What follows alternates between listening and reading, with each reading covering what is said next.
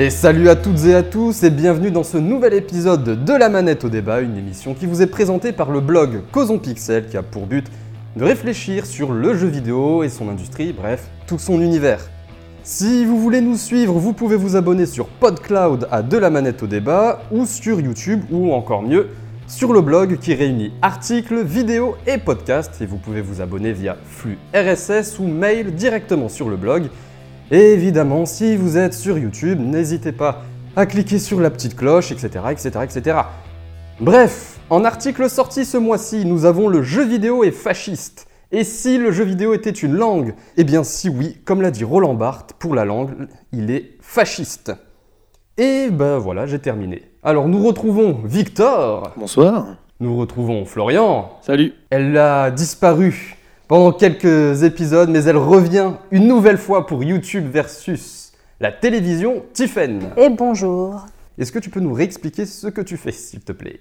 Euh, alors moi je suis manager d'artistes, donc euh, je m'occupe de tout ce qui est euh, placement des petits comédiens sur les tournages et de la gestion de leurs contrats. Voilà. Ok, très bien. Bon bah on va pouvoir commencer. Avant de commencer, bon, on va faire comme d'habitude une petite intro. Et nous allons aborder dans un premier temps le contenu, YouTube. Ensuite, on va faire une petite pause musicale, cette fois elle arrivera en milieu d'émission, pour ensuite aborder la partie droit.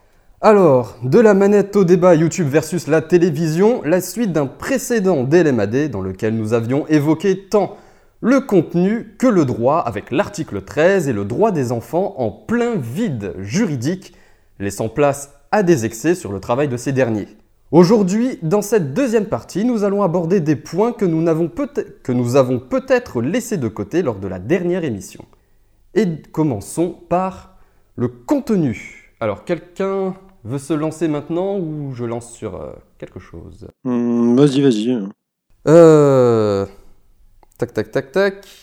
Alors, par rapport au contenu YouTube, euh, l'un des arguments que l'on a, bon, c'est certes, on choisit exactement ce que l'on veut et certains formats ne passeraient pas à la télévision, mais il y a aussi le c'est un contenu plus qualitatif pour certains, c'est-à-dire au niveau du fond et de la forme, comparé, comparé à la télévision. Mais dans ce cas, il ne faudrait pas oublier aussi les vidéos complotistes sur Internet et des vidéos qui, au niveau de la forme, et je ne parle même pas des moyens, mais qui, au niveau de la forme, sont très très bancales. Euh, entre présentateurs euh, très très moyens, Euh, c'est valable aussi pour Délamadé, hein, excusez-moi, mais et aussi un contenu qui est euh, C'est ce que tu disais, un présentateur très très moyen. Ouais, c'est foireux tout ça. trouve, hein. Voilà.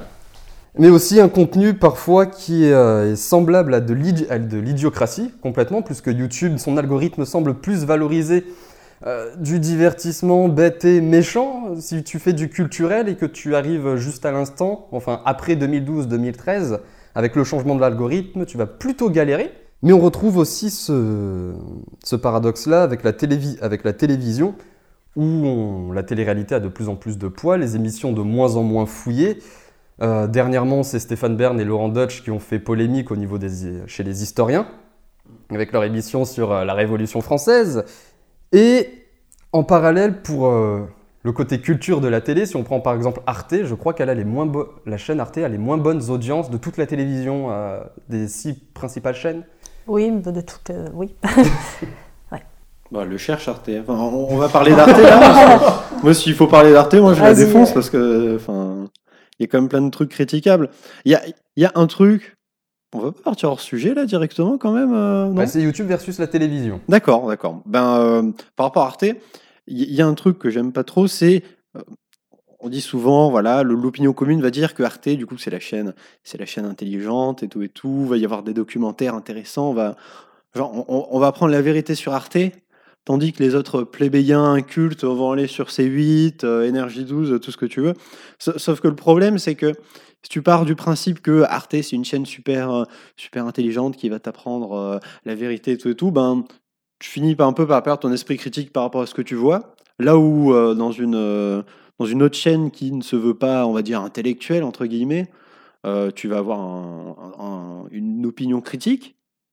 sur Arte, les gens vont peut-être un peu moins avoir tendance à avoir une opinion critique de ce qu'ils voient, parce qu'ils vont dire tiens c'est un documentaire et si c'est un documentaire c'est la vérité.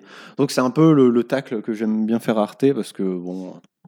Ce que tu dis, ça fait penser au euh, ce qu'on appelle le biais de l'autorité par rapport en psychologie cognitive.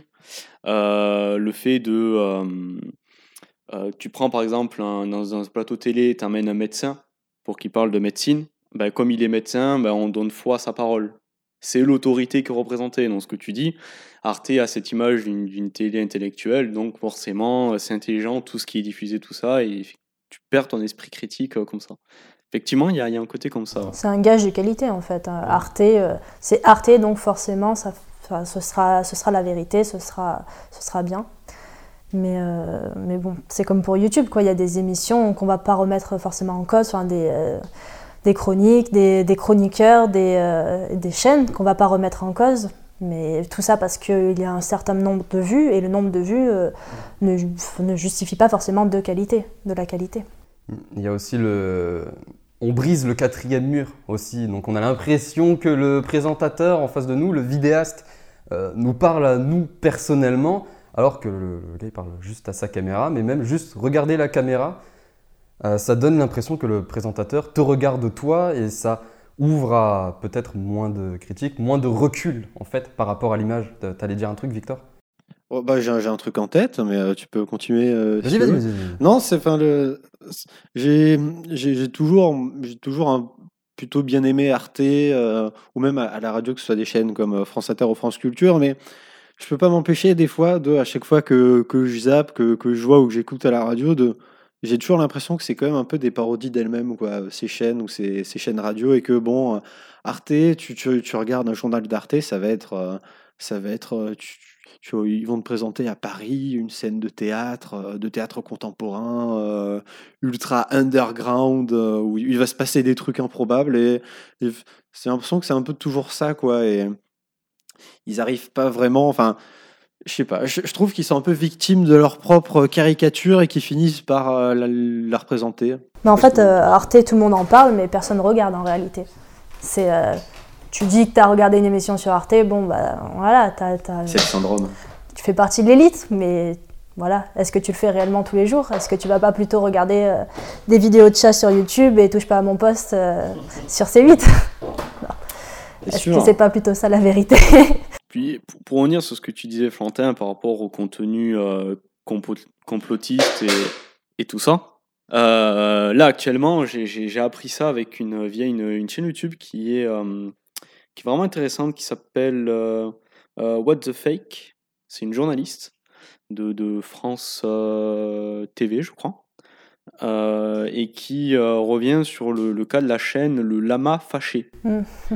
Qui fait fureur actuellement auprès des, adolescents, tout ça, et qui est une chaîne qui est uniquement axée théorie du complot, euh, fake news et, et, ce genre de sujet.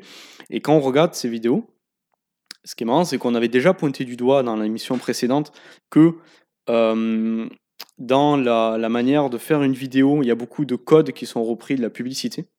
Et par, par rapport au, aux vidéos complotistes, c'est pareil. Ils reprennent des codes de montage et de mise en scène des euh, documentaires ou des émissions un peu bas de gamme qui nous viennent un petit peu d'Amérique avec cette musique grave et triste et, et, ce genre de choses, le vocabulaire employé.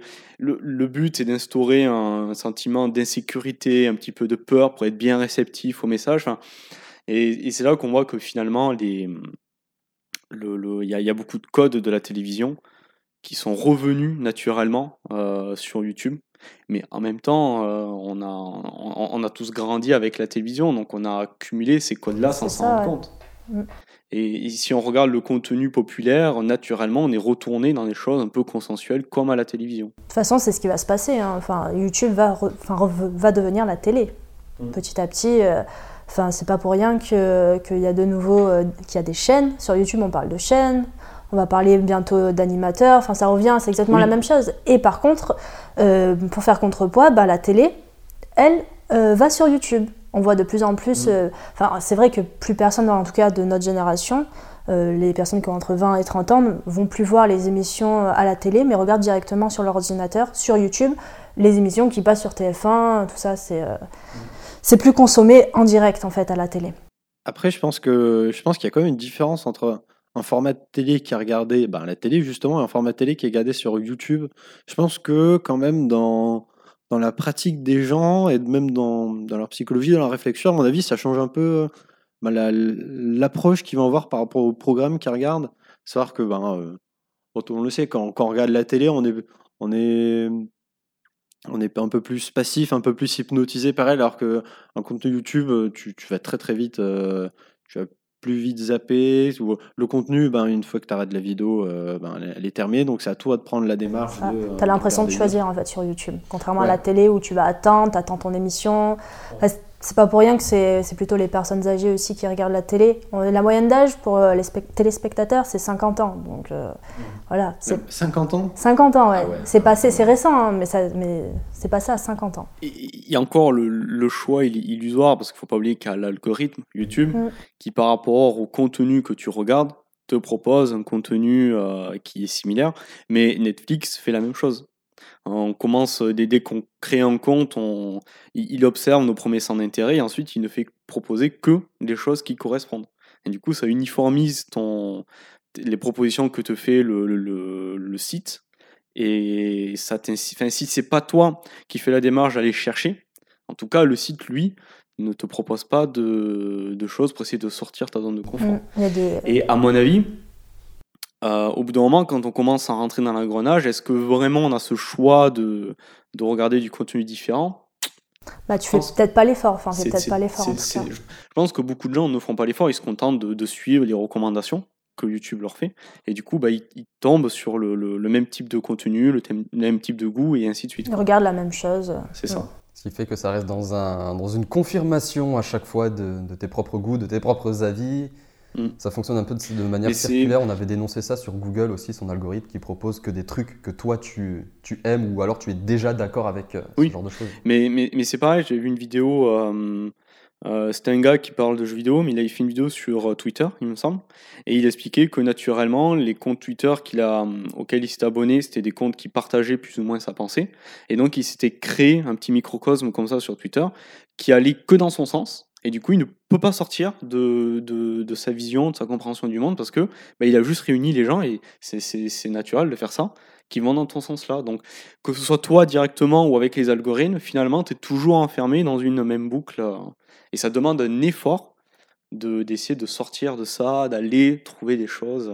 Mm. C'est vrai qu'au départ, de la, à la création de YouTube, le potentiel, c'était justement euh, la créativité, l'originalité des vidéos qu'il pouvait y avoir mm. et la diversité, contrairement à la télé. Sauf qu'on voit très bien qu'aujourd'hui, euh, tout le monde regarde les mêmes vidéos. C'est pas pour rien que, que quelques, il y a une petite partie euh, de YouTubeurs qui ont je sais pas combien d'abonnés et mm. d'autres qui ont vraiment du mal à, émerger. Et bizarrement, les vidéos qui ont du mal, ou les vidéastes qui ont du mal à émerger, bah, c'est les, les vidéastes plutôt culturels alors que tout ce qui est divertissement est en, mais, tête. Mais, c'est ça qui est rigolo, c'est que, euh, comme tu dis, c'était la promesse d'une expression indépendante. Mm. on, a vraiment l'impression avec euh, Internet que voilà, c'est libre, euh, tout est libre sur Internet. et en fait, finalement, la liberté que propose Internet, c'est la liberté de diffusion. Parce qu'ensuite, euh, par exemple, soit sur YouTube, mais on peut faire le parallèle aussi par rapport aux, jeux indépendants, c'est qu'à partir du moment où il commence à y avoir des enjeux économiques, c'est-à-dire que si jamais c'est une activité, euh, tenir une chaîne YouTube, c'est une activité qui, demande euh, souvent de, s'y concentrer à plein temps, tu es obligé de commencer à rationaliser un petit peu ce que tu fais pour que ça commence à devenir rentable, faire des, de la publicité et, ce genre de choses. Et tu te rends compte que naturellement, les choses commencent à devenir un peu homogènes. Il y a quelques contenus qui marchent, tout le monde commence à faire ça, tout le monde commence à suivre les mêmes tendances pour essayer de, de, de, surfer sur la vague. Sur YouTube, comme tu dis, le contenu humoristique, ce genre de choses marche le mieux comparé au contenu culturel. Dans le jeu vidéo, au niveau des jeux indépendants, euh, c'est pareil. Minecraft est sorti, il y a eu euh, What euh, euh, jeux du, du, type pendant 4-5 euh, ans qui ont essayé de, surfer sur la vague et ainsi de suite et ainsi de suite. Donc, euh, oui, on prend pas de risque. Si ça marche. Il y, y, a une forme comme ça où les, les gens, si, à, la, à la télé ou dans les industries, c'est les producteurs qui fixent les, les cahiers des charges, tout ça, mais même quand les gens sont, sont libres, finalement, ils s'imposent eux-mêmes un cahier des charges pour essayer de répéter des succès précédents. Ouais, Ce que tu dis, et en même temps, ça, ça fait un peu le lien, j'en ai fait allusion tout à l'heure, c'est qu'après 2012, l'algorithme YouTube a complètement changé. C'est ceux qui étaient arrivés avant 2012 ou 2012, hein, genre le joueur du grenier, Antoine Daniel, et euh, le, le fossoyeur de films, pour euh, aller sur un contenu culturel, on va dire, entre guillemets. Eh bien, ces personnes-là ont réussi à, enfin, ont, explosé aujourd'hui, euh, même si le Fossoyeur sort moins de vidéos, enfin, il a plusieurs millions, etc. Mais après 2012, l'algorithme a complètement changé. C'est, il allait, euh, et c'est devenu mais affreux maintenant, à tel point que si tu ne sors pas deux à trois vidéos par semaine, tu es dans les limbes de, YouTube, tu, tu n'existes pas. Tu fais du culturel, tu n'essayes pas de faire du jump cut, c'est-à-dire des changements de plan euh, hyper euh, souvent, etc tu es fini. Bref, en gros, l'algorithme, les contenus culturels, si tu n'es pas valorisé par un gros vidéaste à plusieurs milliers d'abonnés, etc., tu n'existe- tu n'existeras pas. Et il y a un article de Numérama qui parle de ces petits vidéastes qui n'ont pas réussi sur YouTube, c'est-à-dire avoir des millions d'abonnés, même si certains s'y sont mis à temps plein. Donc il y en a qui ont fait des dépressions, puisqu'ils se sont remis en question, ils se sont dit mais mon dieu, enfin, pourquoi je continue, ça me plaît, je voulais réussir sur YouTube et ça ne fonctionne pas, la méritocratie n'existe pas, etc. Il est, très très intéressant parce que ça montre cet autre versant-là. Bon, maintenant, ils ont quand même un 1000 abonnés, etc. Mais en plus, il faut rajouter à ça, comme tu es un petit vidéaste, faut rajouter le fait que YouTube, si tu n'actives pas la petite cloche à côté du truc abonnement, il ne prévient pas tes abonnés. Il ne te préviendra jamais. Donc ça veut dire, tu, si tu arrives à avoir 100 abonnés, si on a deux qui ont mis la petite cloche, t'en as deux qui vont être prévenus. Et pas le reste. Donc ça devient encore plus compliqué. Donc tu es obligé de faire un truc bah, comme j'ai fait au début, très con, cliquer sur la petite cloche pour euh, espérer que les gens cliquent dessus. Et d'ailleurs, c'est même pour ça que, bah, par exemple, pour Causon Pixel, les dernières vidéos sont sorties et DLMAD sort en vidéo première. C'est parce que les vidéos premières, alors c'est peut-être chiant parce que tout le monde commence à en retrouver à chaque fois sur son fil d'actualité, mais les vidéos premières, c'est le seul moyen presque sûr que tes abonnés reçoivent une notification. Tu n'existes plus. D'ailleurs, c'est pour ça, abonnez-vous sur. Si vous voulez suivre DLMAD et tout ça, abonnez-vous sur le blog mail ou flux RSS. Vous ne serez pas spammé. D'ailleurs, le- le- il y a aussi le problème que des fois, tu peux perdre. Enfin, YouTube te désabonne. Euh, je sais pas si c'est un bug ou quoi, mais moi, ça m'est arrivé, par exemple, de perdre certains euh, abonnements des chaînes. Du coup, j'avais oublié que j'étais abonné. Je suis retombé par hasard. Je me suis dit, mais je connais cette chaîne et j'étais plus abonné. Ça, c'est un problème. Et par contre, c'est vrai, je sais qu'Astronogeek, il, il en a reparlé là dans son vlog. C'est une chaîne qui parle d'astronomie. Et euh, là, il recommence à euh, dire aux gens au début de la vidéo, pensez à vous abonner, à cliquer sur la cloche, parce que il a, vu sta- statistique euh, à l'appui hein, par rapport à sa chaîne que si tu ne le dis pas, il y a moins de gens qui le font naturellement. Les gens ne le font pas spontanément. Il faut le rappeler à chaque fois. Abonnez-vous, cliquez sur la cloche. Et, euh, et comme ça, tu, tu incites les gens à le faire. Sinon, naturellement, ils ne le font pas. C'est curieux. Et c'est très con. Et tout à l'heure, vous parliez aussi de, de l'uni- de l'uniformisation. C'est-à-dire que les gens commencent à faire, par exemple, les, les tops. Putain, moi j'appelle ça les tops Wikipédia ou les vidéos Wikipédia. Le gars, il est allé sur Wikipédia, ça lui a pris 30 secondes et il a même pas tout lu. Il a fait un copier-coller, il a récité Wikipédia. Piou 10 000 vues Enfin, enfin c'est le. Moi j'appelle ça le contenu vide. T'as oublié le, le- le fameux humour YouTube Ah putain. qui est moins présent maintenant, mais qui a sévi euh, sur YouTube pendant des années. Sorte d'humour. euh, alors, co- comment le décrire Euh, Ça essaie de jouer un peu sur l'absurde. Euh, tu te crées souvent un personnage à qui tu parlais, et ce personnage-là imitait les réactions du public, et tu crées un faux dialogue comme ça, et, et c'était tout le temps les mêmes blagues, et, et- et ça tombait tout le temps au même moment, et oh Maintenant, c'est réuni, réuni dans une seule et même personne, c'est-à-dire la personne se parle réellement elle-même. Elle te dit un truc, Oui. te fait. Et là, il avait pris un katana. Et c'est pas très très folichon. Arrête, c'est pas drôle Parle-moi parle correctement. Et par rapport à ce contenu Wikipédia, plus avec cette forme, est-ce que la personne qui le fait, soit par exemple, elle va dire euh, elle a un projet, c'est-à-dire d'avoir un certain discours, une certaine forme atypique, qu'elle veut faire valoir et qu'elle va galérer, elle le sait qu'elle va galérer parce qu'elle a une forme atypique, ou est-ce que c'est une personne qui veut juste être connue et elle le fait par narcissisme? C'est-à-dire, je m'uniformise, je fais mes titres putaclic, mes vignettes putaclic. Euh, lol, euh, je fais mes vignettes putaclic pour me moquer des putaclic. Bon, arrête, c'est bon, on, on a compris ton truc, enfin arrête de déconner quand même. Non, mais sans déconner. Et elle le fait parce qu'elle veut avoir plus d'abonnés, mais derrière, tu te rends compte que c'est du discours Wikipédia. Enfin, il n'y a aucune recherche. Et pourtant, des personnes qui font du culturel.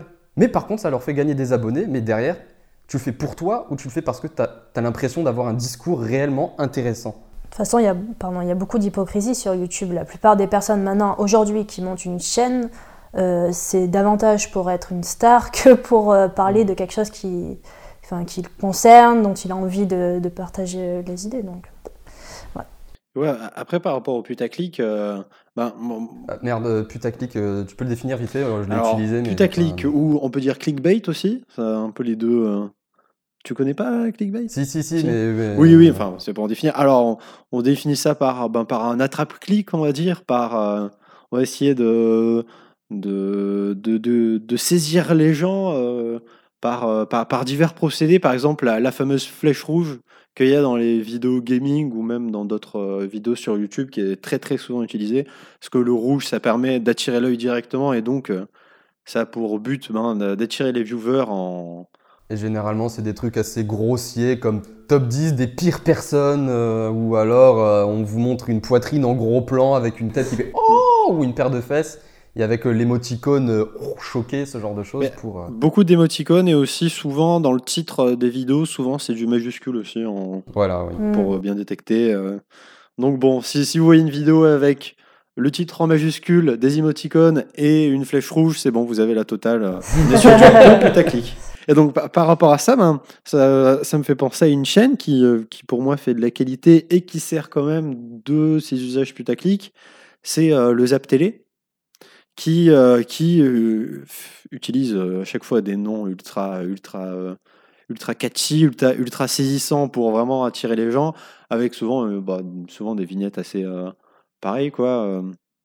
On peut essayer par exemple de, de raconter les derniers dramas qui se sont passés, genre de trucs. Enfin, vraiment essayer d'attirer le plus les gens. Et en même temps, ben, tu regardes leurs vidéos et ils essaient quand même de faire passer des messages, de faire des bonnes critiques grâce à des extraits télévisuels que bon, je trouve quand même sympa.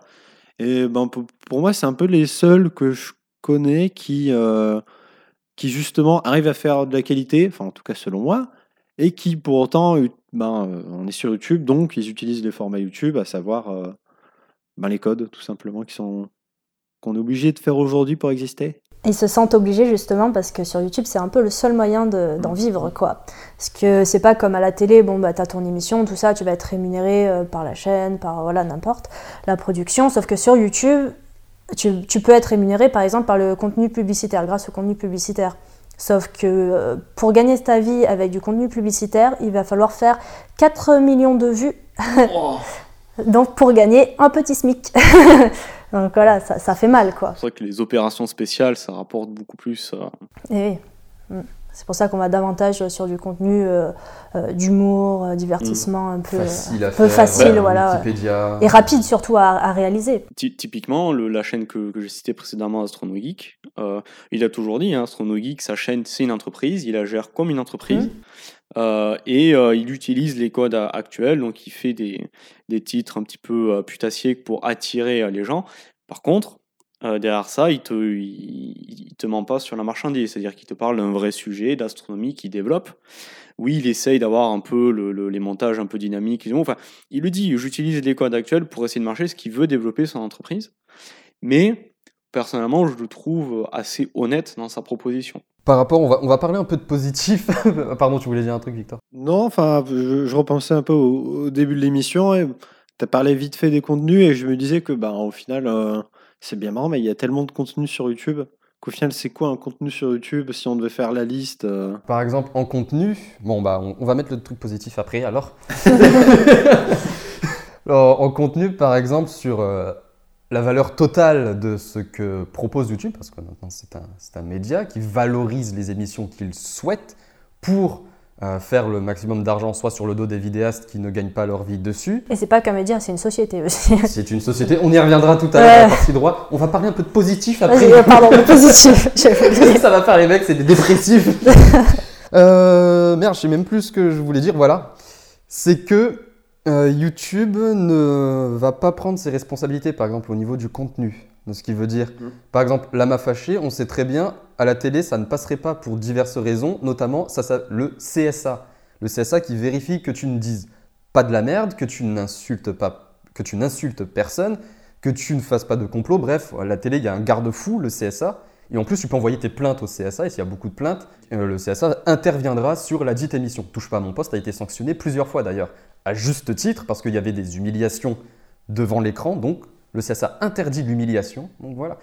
Et. YouTube, euh, par exemple, Lama Fâché, euh, il ne veut pas prendre ses responsabilités. Alors qu'on sait que la cible principale de cette chaîne, selon What the Fake et celle, et j'ai pu le constater aussi, c'est les adolescents. Les collégiens. Collégiens, À mort. Mm. Et, les collé- et donc des collégiens qui sont en train de se construire, on leur fout des fausses informations à la, à la noix, et ils y croient parce qu'il y a moins ce recul-là. Et euh, vis-à-vis de ça, YouTube doit prendre ses responsabilités sur le contenu. Après, c'est vrai que c'est difficile de parler en détail du. Le, le- le contenu. pire de cette chaîne, c'est qu'ils organisent aussi des, des concours qui sont complètement euh, faux.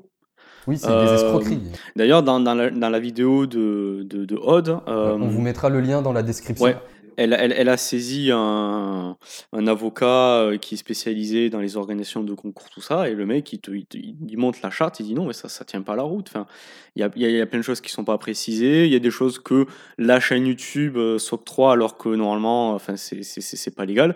Sachant que Lama Fâché, au final, on sait même pas si c'est une personne, je crois que c'est plus un collectif. euh, de, de gens, enfin, parce que c'est une chaîne YouTube qui, qui entretient le mystère quant aux gens qui la, qui la tiennent. Et qui Euh. fait de la merde. Là, faut- là par contre. euh, Ah, c'est de, la, faut le dire, c'est euh, de la poubelle. C'est, c'est, c'est de la poubelle. Il n'y a rien qui est, qui est pertinent sur cette chaîne. Mais ça vient agir sur des, sur des pulsions. un- voilà, ça, te vend les théories du complot, le, la peur, l'insécurité, ce genre de choses. Donc Pour faire de- des vues et ça te met un peu de magie dans ton monde. Quoi. Parce que le, le truc, moi, qui me casse sévèrement les couilles, pour, pour, le, pour, le, dire, pour le dire, c'est que euh, là, par exemple, euh, au, collège où, je taffe, j'ai passé une heure à répondre aux questions d'ados qui, se pos- qui regardaient Lama Fâché, qui disaient Ah, mais tiens, euh, c'est bizarre, pourquoi il dit que les Illuminati contrôlent le monde et tout ça? J'ai dû faire Oh putain. D'accord.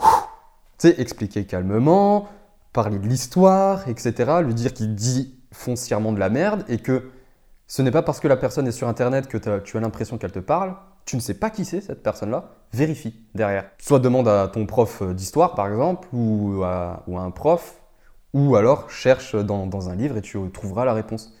Et donc j'ai dû faire de la prévention vis-à-vis de ça. Enfin, c'était euh, allé. Enfin, bon, après, là, on est critique, mais bon, au final, la m'a fâché, c'est pas plus mal. Après tout, ça, permet, ça, ça permet aux enfants de se faire un esprit critique plus facilement, parce qu'ils vont arriver beaucoup plus vite en disant des choses qui sont complètement fausses. Donc, ça- ça- non, non, mais parce que ça, va leur apprendre très très vite que, euh, que, que ben, Internet, c'est pas la vérité, c'est pas plus mal, d'un côté.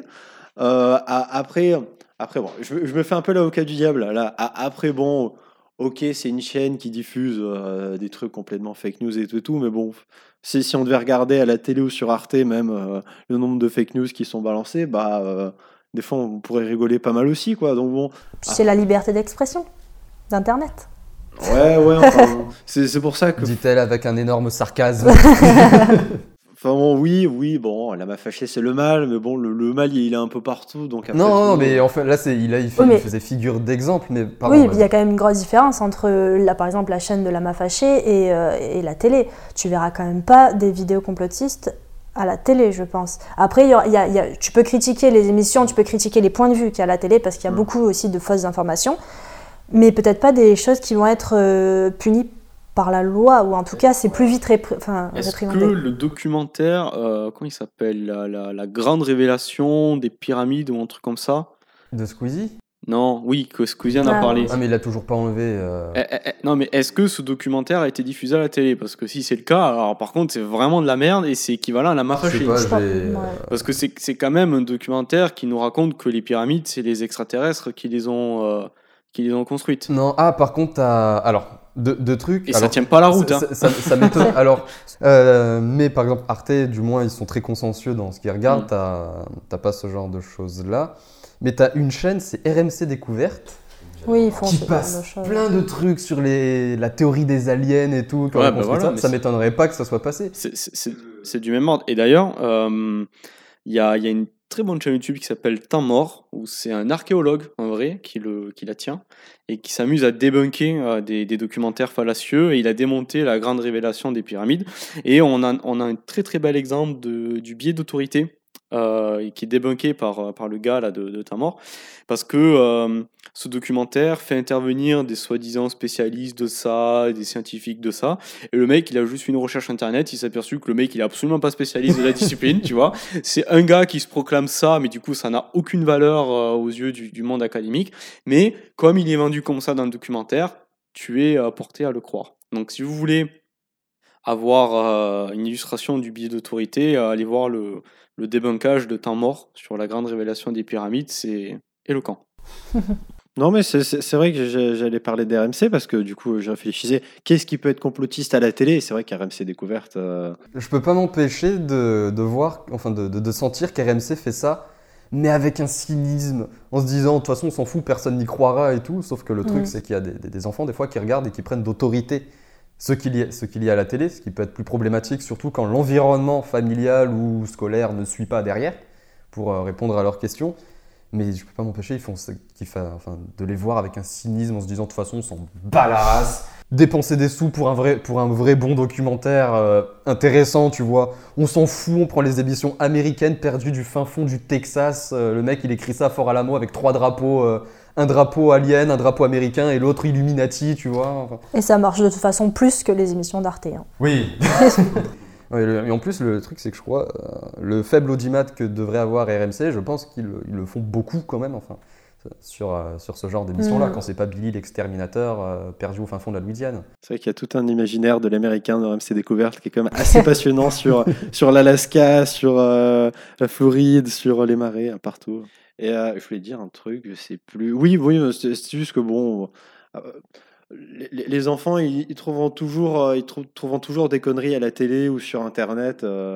ils les répéteront toujours. Donc, est-ce que c'est si grave que ça au final? Moi, je sais pas. Est-ce que les, fake news, c'est si terrible que ça ça, bah, ça dépend quand même ce que c'est. Si on reprend quand même l'exemple de la fâchée, le problème c'est que pour eux, ils tiennent pour vrai ce qu'il y a dedans. Et quand t'as un mec qui te dit oui, euh, le monde et toi, tu es gouverné par un espèce de complot mondial, euh, illuminati, juif, maçonnique, quand, quand tu te construis, que tu recherches en plus des, vérités sur lesquelles te baser, ça peut devenir, euh, pas, j'allais dire dramatique, mais le problème c'est que ça renvoie vers des trucs beaucoup plus extrêmes. Mais ça peut devenir problématique quand il se construit de ça, dans, ça, et qu'il n'y a personne pour le contredire avec des, de vrais arguments et tout. Là, ça, ça, devient, ça devient très très problématique. Surtout quand tu commences à avoir des, des, des croyances mm. qu'on te transmet par rapport notamment au sujet de la santé. Oui, on commence à remettre en cause la pertinence de la médecine euh, par rapport au vaccin et ce genre de choses. Ça peut avoir un impact par, euh, par corollaire sur le, la société en général. Euh, on, on, sait qu'il y, a une, il y a de plus en plus de gens qui sont contre les vaccins, par exemple, de manière générale et ça pourrait refaire apparaître certaines maladies qu'on a dont, on ne craignait plus. Donc après, oui, effectivement, euh, le mec qui veut croire aux extraterrestres, bon, enfin, ça aura peut-être peu d'impact, mais sur certains sujets, c'est un peu délicat quand même. Bah, le problème de YouTube, de YouTube c'est que c'est pas des professionnels aussi à la base. Les gens se lancent comme ça, ils sont dans leur chambre, ils ont leurs idées, ils ont leur. Euh, enfin, je sais pas, ils viennent de faire un, truc, ils voient un truc dans la rue et tout à coup ils peuvent en parler, alors qu'à la télé ce serait pas possible. Il faut. Euh, enfin, je veux dire, c'est. pas mal de garde-fous globalement. oui, puis, euh, puis pour arriver à présenter une émission, enfin, je veux dire, c'est pas comme ça du jour au lendemain, quoi. Tu mets pas ta caméra en face de toi et tu peux pas parler librement c'est quand même beaucoup plus euh, cadré. Par contre, c'est, euh, si jamais vous voulez exercer un petit peu euh, votre esprit critique, j'aime bien par exemple regarder. La seule chaîne de théorie que je regarde, c'est celle de Didi Shondudi, parce que j'aime bien le, la personne, parce qu'il a fait plein de trucs. Il fait des vidéos sur des théories. Alors, pas forcément complotistes, hein, il peut faire une théorie sur Pokémon.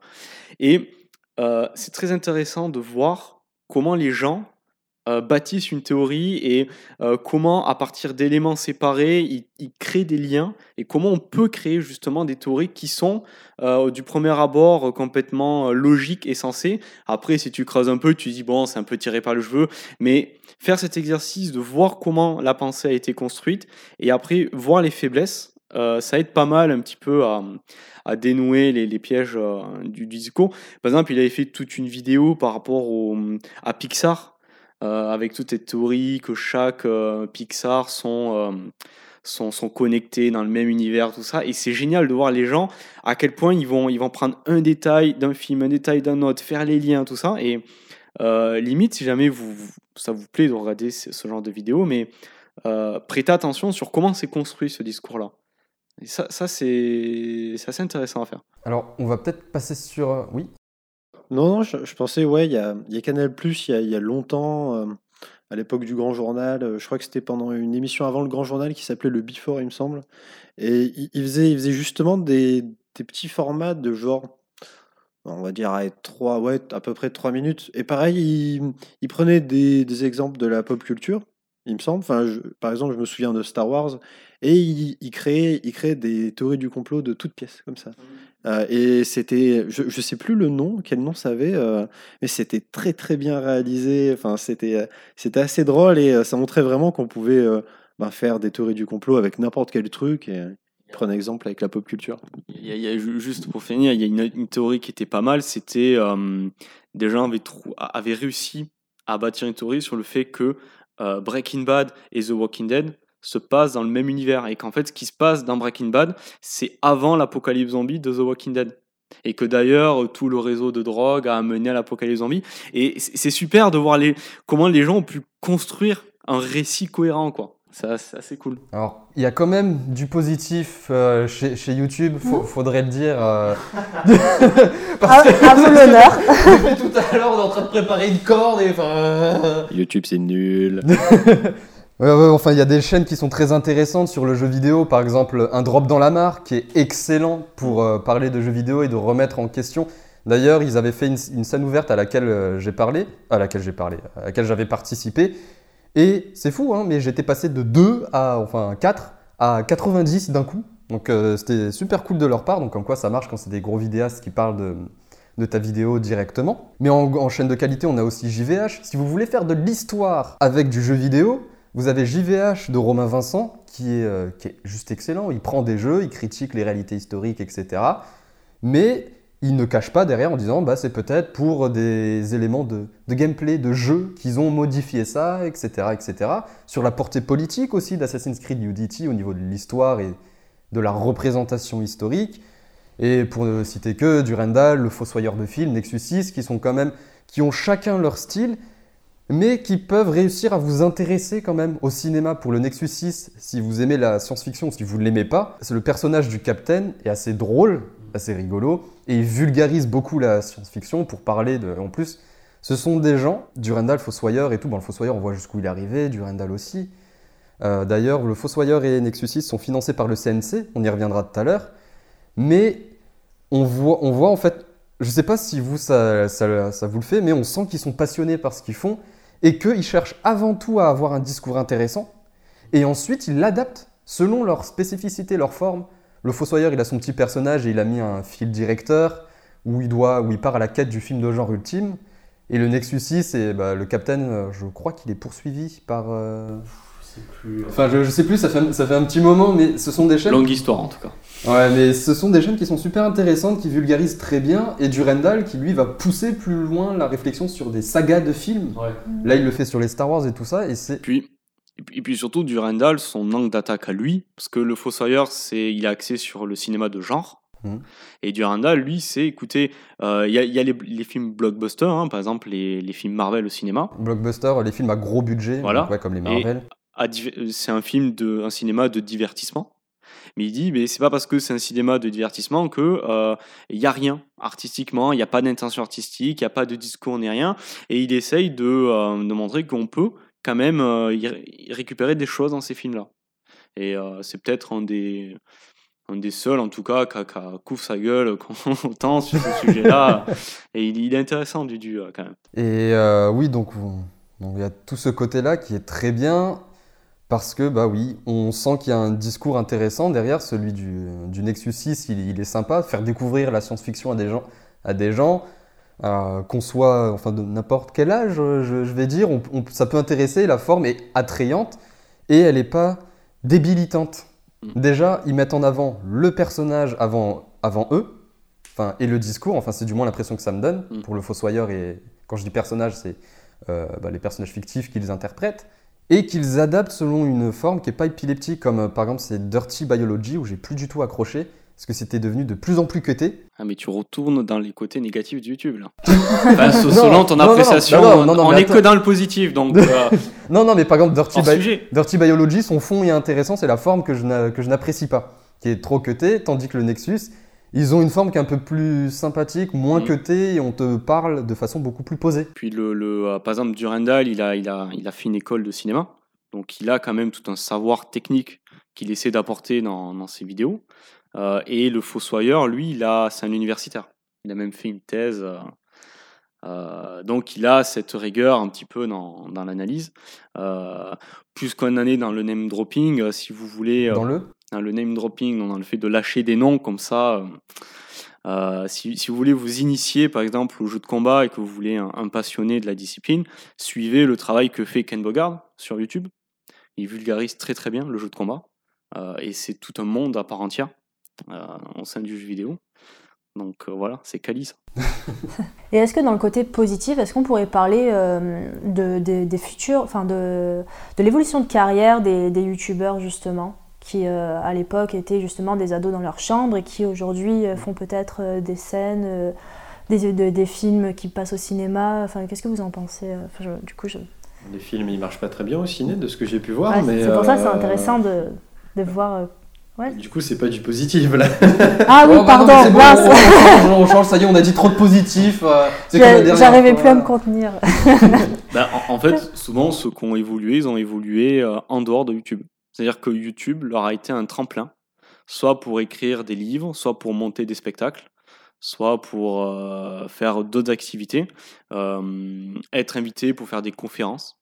Par exemple, je sais que euh, bon, Monsieur Phi était un prof de philosophie, mais il, a, il me semble qu'il a arrêté d'enseigner pour se consacrer à YouTube. Mais il est invité, il me semble, régulièrement pour faire des conférences sur des sujets. Et euh, ça peut être bien payé quand même, les conférences. Oui, Donc finalement, YouTube, euh, tu, ça devient plus un tremplin. Après, parce qu'aussi souvent, ce que je remarque par rapport aux chaînes culturelles, il y a, il y a ce qu'on appelle la vulgarisation, essayer de rendre accessible à tout un chacun un savoir euh, technique et, et scientifique. Mais souvent, il n'y a pas une démarche comme... euh, alors, il a arrêté de le faire, de- enfin, sa chaîne est un peu au repos, comme il pensait, qui lui, pour le coup, euh, avait tout un, tout un chemin à parcourir. Il voulait arriver à la physique quantique, mais il a fait toute une série pour vulgariser d'abord la physique, etc. C'est-à-dire partir de la surface et commencer à creuser, creuser, creuser, creuser pour rentrer vraiment dans quelque chose d'assez spécialisé. C'est vrai que les youtubeurs culturels, souvent, font de la surface Mm. et ils n'ont pas cette intention de, au bout d'un moment, bon voilà, on, on a fixé les bases, on va aller plus loin. Euh, et ça se comprend au bout d'un moment, bah, ils tournent en rond et ils essayent d'ouvrir vers autre chose. Il faudrait peut-être qu'ils osent un petit peu euh, c'est ça. ouais. creuser. Euh, après 5 ans d'existence où tu as, traité pas mal de sujets, ben, on, on- on Que va ça plus soit loin. par quoi. vidéo ou par, ou par article aussi de blog. qui Oui, voilà, mais, euh, Mais est-ce qu'il n'y a pas aussi un- une forme de snobisme des personnes, enfin des professionnels, mais de tout genre que ce soit, que ce soit dans le milieu euh, du cinéma, de la télé, mais aussi peut-être euh, de la philosophie, enfin des professeurs, qui euh, n'acceptent pas vraiment que des personnes qui ont été populaires sur YouTube euh, re- reviennent, euh, par exemple, font des, fassent des conférences, tout ça. Je Est-ce sais pas. est-ce qu'il n'y a pas aussi un, un rejet enfin, t'avoue, je, je connais pas l'envers du décor, je le connais mal. Je sais pas, Parce mais. que- euh, Vas-y, pardon. Non, par rapport à euh, des youtubeurs connus comme euh, Norman et Cyprien, qui justement étaient au début de YouTube et qui aujourd'hui essaient de, de faire autre chose que, que du YouTube, Mm. euh, on voit que, que c'est compliqué quoi. Euh, Norman, il, euh, voilà, s'il veut faire de la scène, bah, il, commence, euh, il commence à zéro quasiment. Il- Ouais, bah, bien sûr, il a, il a ses fans, donc il y en a qui viennent le voir et tout, mais il n'est pas reconnu par la profession. Il lui faudra des années, il faudra qu'il fasse ses preuves. Alors qu'il les a déjà faites peut-être sur YouTube, puisqu'il a, il a son réseau, tout ça. Ouais, mais il les a pas faites au théâtre ou dans des films, et donc bah, c'est normal aussi. Ah, ah, après, il, il reste quand même, enfin, il commence plutôt quand même avec un bon avantage qui est d'avoir ben, d'avoir un tremplin, d'avoir déjà une communauté, donc déjà des moyens disponibles pour euh, effectuer des projets. Après, c'est sûr que par rapport au champ professionnel, ben, euh, ben ils sont comme tout le monde au final, donc euh, ben, Oui, on attend qu'ils fassent leurs preuves comme euh, les autres ont pu le faire. Par contre, c'est vrai que par rapport à la télé, on a pu voir, euh, bon, on a pu voir un peu, je crois, Ardisson Mhm. spécifiquement. Après, des fois quelques quelques autres présentateurs, ben que euh, que les les, les youtubeurs sont pas très très forcément bien accueillis par la télé. Bon, une- C'est même pas bien accueilli, mais l'émission d'Ardisson, Ardisson, il, il te- fonce dedans. En fait, c'est un, char d'assaut équipé d'un sniper et d'un lance-flamme, et ensuite il te pose ses questions. Ou alors il, dit une phrase euh, sec. Mais le truc d'Ardisson, c'est de te bousculer, et si tu es sûr de toi, eh bien tu réponds. Enfin, comme Baffy t'envoie des vannes, rien ne t'interdit de, de vanner Baffy en retour. Au contraire, c'est ce qu'il cherche. Alors c'est pas forcément du clash ou, quoi, mais c'est de la réplique. C'est Ardisson te dit la télé c'est un média mort, bah boum, tu réponds du tac au tac, tu lances une vanne ou, ou ma- ou machin. Le, problème par rapport à ça, c'est qu'on fait face à, des professionnels, je pense. On fait face à des youtubeurs qui, eux, ont, à mon avis, l'habitude d'avoir un certain discours lissé parce que justement, ils sont dans, un- média de masse qui est YouTube. Donc, il faut froisser personne, il faut faire attention aux punchlines qu'on balance. À, à- à mon Ils ont- avis, les youtubeurs sont pas forcément préparés à ce type ben, de, de format télé. En Oui, c'est ça, ils n'ont pas le métier non plus nécessaire pour répondre dans une émission où il y a plusieurs caméras, il y a, il y a un public euh, factice, il y a... Enfin, je veux dire, ils sont seuls ou, ou accompagnés de quelques techniciens, mais je veux dire, c'est pas non plus l'envergure des émissions le, de télé, le- quoi. le- le rythme, le temps de parole qui est très court. Ouais, voilà. Je, me- je me rappelle le, le- le gars qui tient la chaîne YouTube, la tronche en biais, avait été invité, euh, touche pas en poste, enfin je sais plus quelle émission, pour essayer de. euh, ils avaient un sujet à la con et lui c'était la caution euh, scientifique. Et euh, il n'a pas pu en placer une parce qu'on on lui laissait un petit peu parler, mais après on passait le, le- la parole à d'autres et euh, il a découvert ça et il a essayé de faire un petit peu d'humour, de faire sa place, mais il a dit bon voilà c'était une première fois, été un peu maladroit parce que euh, on, lui avait dit qu'il aurait euh, tant de minutes et qu'il pourrait parler librement, alors qu'en fait pas Non, du mais tout. Ça, Bourdieu euh, l'avait déjà dit- clamé haut et fort. Alors, il y a son livre sur la télévision que vous pouvez vous procurer. Et il y a aussi un article en libre accès euh, que je vous mettrai dans la description, dans le monde diplomatique, où si sur la télévision, il analyse les procédés journalistiques, etc. de la télé, dans euh, le, le monde diplo, il analyse son propre passage à la télé et comment on lui a tendu un traquenard. On lui a dit tu pourras parler librement, tu pourras utiliser les extraits que tu veux. Et petit à petit, le traquenard s'est refermé, et au bout d'un mot. Et il avait aussi stipulé, je crois, il a dit Bon, moi, je veux pas parler de tel sujet parce que euh, faudrait vraiment beaucoup développer, et euh, je me suis exprimé sur tel sujet, j'ai pas envie de m'exprimer là-dessus. Et une fois arrivé sur. euh, avant même que les caméras commencent, on l'a lancé sur un sujet politique direct pour le, le tacler. Et il a dit à ce moment-là, il a senti que ça allait être un piège. Et effectivement, il dit bah, J'ai pas pu en placer une, on me coupait la parole et on déformait mes propos. Et euh, lisez-le, voilà, si vous êtes un vidéaste que vous voulez passer à la télé, allez voir Pierre Bourdieu, prenez son bouquin, regardez l'article du Monde Diplo, et ensuite euh, réfléchis- réfléchissez. Si, euh, si vous voulez voir comment des intellectuels se font défoncer à la télé aussi, bon, on- n'est pas obligé d'être forcément d'accord avec ce qu'ils disent, hein, mais, je trouve que, que Finkelkraut et, et Onfray sont pour moi de super exemples d'intellectuels qui, avant même de pouvoir en placer une, encore une fois qu'ils aient raison ou tort, hein, mais avant même d'en placer une, ils se font, ils se font descendre dessus par tous les journalistes. euh, on voit quand même comment, comment c'est accueilli et comment le discours il est très très vite cassé par, par les journalistes. Puis les émissions à la télé n'ont pas le droit à l'erreur aussi. La moindre baisse d'audimat, c'est l'émission n'existe plus, quoi. Contrairement à YouTube, euh, même si même s'il y a moins d'abonnés, même s'il y a des gens qui qui restent pas sur la chaîne, eh ben, l'émission continuera d'exister. Elle sera toujours là. C'est pour ça que ça laisse quand même la chance à, des émissions culturelles YouTube. Mais par contre, la, télé- la télévision sera, est quand même un média dans lequel cherchent à être les vidéastes pour se faire connaître. Cyprien, il y était. Alors, il a fait une joyeuse vidéo où il critiquait la télé, mais il, a déjà il a commencé à la télé. Enfin, ça fait partie de ses débuts de carrière. Et c'est marrant dans sa vidéo comment il essaie de détourner, mais ça peut-être euh, Tiffen t'en parlera. Comment il essaie de détourner les moyens en disant oui, il me pose des questions sur l'argent, personne pose des questions sur l'argent. Si. Si, si, si, euh, tu dis t'es vidéaste et tout, tu gagnes combien? Cherche pas, tu vas dans un collège, C'est t'inquiète la pas. première question des enfants Mais bon, ou des ados. ça c'est du sophisme internet, on va peut-être y aller, enfin je te laisserai aborder le truc, le- c'est du sophisme internet. Et c'est quand même avec ce média-là, il s'est fait connaître de plein d'autres personnes, donc il y a eu forcément des répercussions. Et quand il y a eu une invitation à la télé, je suis sûr que s'il est invité sur un autre plateau, alors peut-être qu'il va un peu plus euh, réfléchir vu qu'il n'est pas à l'aise, et sur, son, sur le plateau d'Ardisson, tu vois qu'il est absolument pas à l'aise. En plus, il y a Bafi qui arrête pas de le, qui arrête pas de le vanner. les vannes de Bafi, faut, faut quand même y aller, hein, faut être sûr de toi. C'est sûr que ça achève la bête. Hein.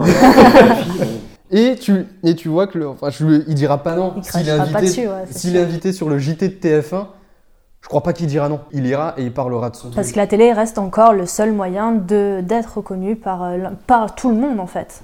Que tu sois bon ou mauvais, la, la télé te donne un aval, te donne un certain appui, un argument d'auto- d'autorité, comme tu as dit tout à l'heure, hein, Florian. Après, on peut dire que euh, la télé c'est pourri, mais il y a quand même des gens dessus. Même si, euh, même si la moyenne d'âge elle est de 50 ans, quand tu vois que ben, des programmes sur TF1, euh, ça fait, euh, je sais pas, ça fait 4 millions, peut-être plus, je sais pas du tout, je regarde pas les, les chiffres des audiences, mais il y a quand même de l'audience, donc c'est sûr que ben, cette audience elle se traduit par, euh, ben, par du prestige.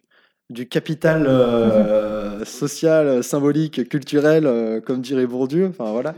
Parce que YouTube évolue, mais la télé aussi, hein, elle continue d'exister et bien comme il faut. Euh, par, par rapport au point positif, on n'a pas, on n'a pas abordé le fait aussi, un, un- un truc que, que j'aime beaucoup sur YouTube, euh, et qui n'est pas sur, euh, à, à la télévision, qui est euh, les conférences enregistrées des vrai, divers universitaires, qui je trouve c'est quand même vachement sympa parce que ben, des fois ça permet de découvrir des trucs sur quand même beaucoup de sujets, sur une infinité même de sujets. On peut vraiment trouver des conférences sur euh, tous les domaines possibles et imaginables, ça c'est quand même bien. Ouais, en plus, euh, plus c'est gratuit et en sachant si vous n'avez pas pu vous déplacer à une telle conférence ou quoi, ou que vous êtes juste curieux, vous avez des Étienne Klein, on a, des, on a même tous les cours du Collège de France de différents philosophes, universitaires, etc., gratuitement sur Internet. Donc ça c'est très bien, ne serait-ce que pour le savoir, le culturel, etc.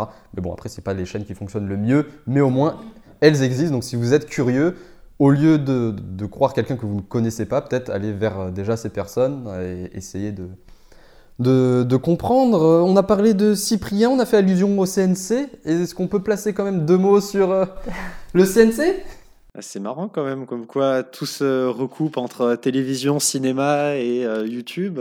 Eh oui, alors euh, pour ceux qui ne sont pas au courant, le CNC donne une aide à certains créateurs. Qui est Ah. le, ouais, le Centre Alors- national du cinéma et, et qui, depuis pas très longtemps, essaie de s'ouvrir euh, au numérique. C'est ça, en sachant que le CNC euh, ne finance à l'origine que des séries ou des films. Euh, voilà, il ne se concentre que sur ça, mais là il s'ouvre au contenu numérique, on, on va, on va dire ça pour, euh, pour vulgariser. Donc il aide certains créateurs, ce sont généralement, c'est généralement du culturel. On a Linguisticae qui est financé par le CNC. Bah, on a celle qui a fait What the Fake, excuse-moi, je me souviens plus du tout du nom. Aude Haute Fabre. Aude Fabre, voilà, excusez-moi. Le Nexus 6, on a le Fossoyeur encore qui est, qui est financé. Alors c'est- ça encourage à la, à la création culturelle. Et alors le fonds comporte des aides qui sont sélectives, définies par un jury auquel Cyprien en fait partie, on y reviendra. Le fameux jury. Alors vous avez 30 000 euros pour les chaînes ayant au moins 10 000 abonnés ou ayant été primés à un festival. Et vous avez jusqu'à 50 000 euros pour les créateurs ayant 50 000 abonnés ou plus. Et c'est très sélectif et normalement ça ne reste que sur du culturel. Alors je ne sais pas ce que vous en pensez, mais on reste sur le culturel pour le moment. Enfin moi je trouve ça très intéressant pour tenter de pousser soit YouTube à valoriser ça, mais c'est Google, donc Google s'en bat la race euh, concrètement. Mais c'est très bien d'encourager ceux qui essayent de faire autre chose, de faire des choses plus intéressantes. Enfin, même s'il faut attendre qu'ils aient 10 000 ou 50 000, à- 50 000 abonnés, c'est déjà pas mal de leur donner des sous pour qu'ils puissent en vivre et continuer de faire de la qualité. Parce que, enfin, faut rappeler quand même le. enfin, je parle beaucoup du Fossoyeur, mais j'ai beaucoup suivi le, le Fossoyeur de film. Non, mais j'aime bien ce qu'il fait. On a euh, vu, on a vu. J'aime bien ce qu'il j'aime bien ce qu'il fait et peut-être qu'avec les fonds du CNC, il n'aurait pas réussi à faire euh, ce qu'il a fait jusqu'à présent et il a eu une super évolution entre le gars qui parlait juste euh, face caméra et tout à coup essayer de raconter une histoire et de faire une, une sorte de web série très intéressante et gratuite pour tous. Euh, Enfin, moyennement un abonnement internet évidemment, hein. sinon c'est compliqué de le voir. Est-ce que c'est gratuit si ça a été financé par le CNC On peut se poser la question quand même, je suis désolé. En tout cas, il aurait sûrement continué ses vidéos, mais peut-être pas dans, dans cette direction-là. Oui, oui, ouais.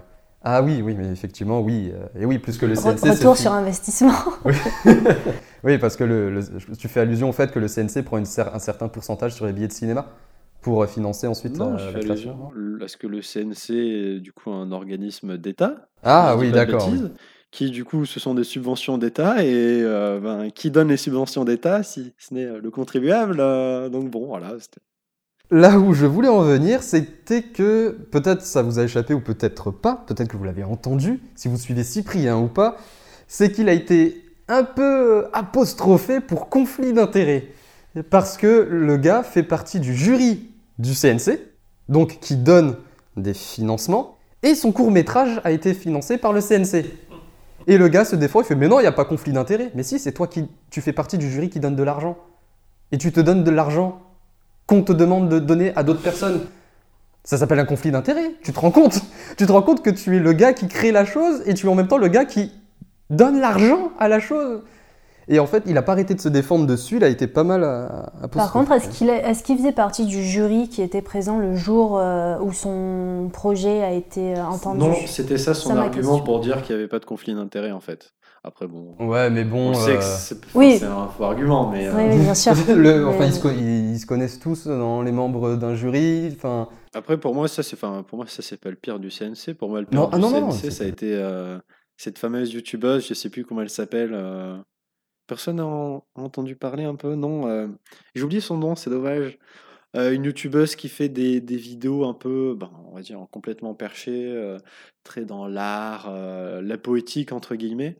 Et c'est financé par le CNC. Bon, après, li- libre à chacun les goûts, hein, mais je trouvais que c'était un peu une honte que le CNC finance des trucs pareils, parce que, ben, enfin, pour moi, ça avait aucun. Vous n'avez pas entendu parler de cette chaîne? Non, non, bah après, ça rentrait peut-être aussi. Alors, soit le CNC était vraiment très intéressé par la chaîne, mais soit aussi de- c'est pour proposer un autre, un autre contenu sur YouTube. Ça ça y est, ça, ça me revient en tête, c'est Solange te parle, euh, la, la chaîne en question. Ça me dit ouais. quelque chose. euh, vaguement. Vaguement, Et, ouais. bah, c'est enfin, c'est- c'est n'importe quoi. Bon, libre à chacun après d'aller voir sur YouTube et de se faire un avis, mais en tout cas, j'ai pas trop compris quel est l'intérêt de financer une chose pareille, parce que c'est vraiment bah, c'est c'est du pseudo-art euh, parisien, allez, on va dire, euh, vraiment euh, bobo. Bon. Ce qui est bien, c'est que de, de la manette au débat fait en sorte de, de s'attirer à chaque fois les foudres de plus en plus de personnes. non, mais ça, c'est génial. Non, mais peut-être que ça, enfin, ça rentrait forcément dans l'une des optiques du CNC, je, je, je pense. Après, moi, je connais pas du tout la chaîne. Enfin, j'ai entendu parler. Après, bon, Du voilà, le, le, le, le CNC, on a- son- pour moi, je trouve que ça finance un peu le, le- le meilleur comme le pire. Après, faut pas se leurrer. J'ai l'impression que euh, le, euh, le but du CNC, c'est pas tant de financer euh, les talents de demain, etc., mais plus de se faire de la pub en mode regardez, on est là sur YouTube, regardez, l'État, il subventionne vos YouTubeurs préférés. Euh, Non, et puis ils, sont, ils sont obligés au bout d'un moment de s'ouvrir un peu au numérique, sinon enfin, le CNC euh, va pas rester euh, comme Ouais, ça. mais, là. mais, mais ce qui est dommage, c'est de, de ne pas avoir créé un organisme spécifique pour ça. D'avoir. Pourquoi avoir pris celui du, du cinéma? Mais qui, mais qui, mais qui, donne les, qui donne les fonds? Parce que le CNC, ce qui est intéressant, c'est d'ailleurs les Américains ne supportent pas le CNC parce que le- sur chaque billet de cinéma, le CNC prend un certain pourcentage, je me rappelle plus lequel c'est, et en fait c'est une économie circulaire. Et le, le truc est très très bien Mm. parce que peu importe le film que tu vas voir, tu donnes de l'argent au CNC et le CNC va produire différentes œuvres. Alors les œuvres qui ont le plus besoin de financement, ça peut être des trucs évidemment qui vont pas forcément plaire à tout le monde, d'autres qui vont un peu plus plaire, etc. Donc ça c'est très intéressant que le CNC existe. Oui. Donc comment créer un autre organisme qui n'a pas cette économie-là du, du CNC qui, où l'argent circule, et- etc. Ouais, mais il fallait voir justement s'il n'y avait pas un autre modèle économique. euh. Enfin, l'initiative est, est géniale et ça permet, comme tu l'as souligné, le Fossoyeur et autres, de, de, de- de financer la moitié d'un projet. Enfin, c'est c'est une belle opportunité et c'est mérité hein, pour, pour les créateurs. Mais moi, ce que je trouve dommage, c'est qu'il n'y ait pas eu un, un organisme spécifique pour le numérique. Ouais, mais est-ce que ce serait pas mettre à part euh, les personnes qui font des courts-métrages sur YouTube, alors que ça reste des courts-métrages qui vont être- peut-être être primés en festival alors, euh, sinon, renommer le CNC pour, la- pour englober ce côté beaucoup plus large. Alors. Bah non, bah non, parce que ce qu'il y a d'intéressant, en plus, le CNC, vu que c'est un truc cinéma et tout ça, ils ont peut-être un regard beaucoup plus critique sur euh, Internet, comparé à un autre organisme qui serait 100% de gens d'Internet. Peut-être que le, le CNC, lui, a ce regard très critique en disant Bah écoute, toi, non, c'est même pas la peine d'y penser, même si t'as 50 000. euh, Ouais, mais les, les trois quarts des, des jurys, c'est des, des. Oui, mais ils répondent encore de de d'autres personnes. S'ils ne financent pas ce qui est dans la directive du CNC, crois-moi qu'on va leur tomber dessus. Oui, c'est sûr, mais bon, comme on disait tout à l'heure, le côté. euh, euh, les, les- les vidéastes ont du mal à se faire reconnaître des autres milieux professionnels, tout ça. Euh, ça aide pas à créer un milieu indépendant qui peut avoir sa force de, de parole par rapport aux autres. C'est-à-dire que c'est encore affilié au cinéma, du coup.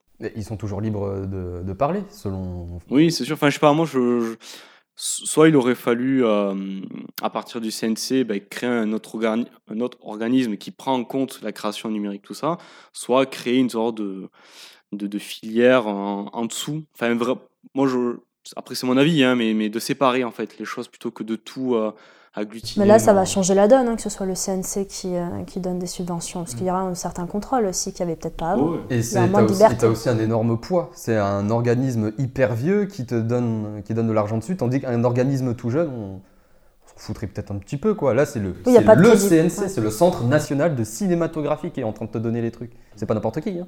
Je vais, dispenser, je vais dispenser un peu de, de savoir Wikipédia. Alors, Wikipédia me dit que la taxe, elle est de. Ah, oui, pour.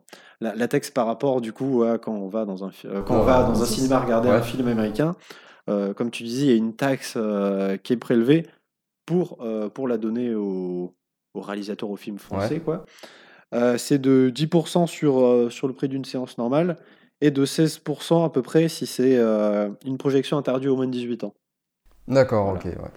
Donc 10% euh, ou 16% sur des entrées, c'est normal que les Américains euh, râlent un peu.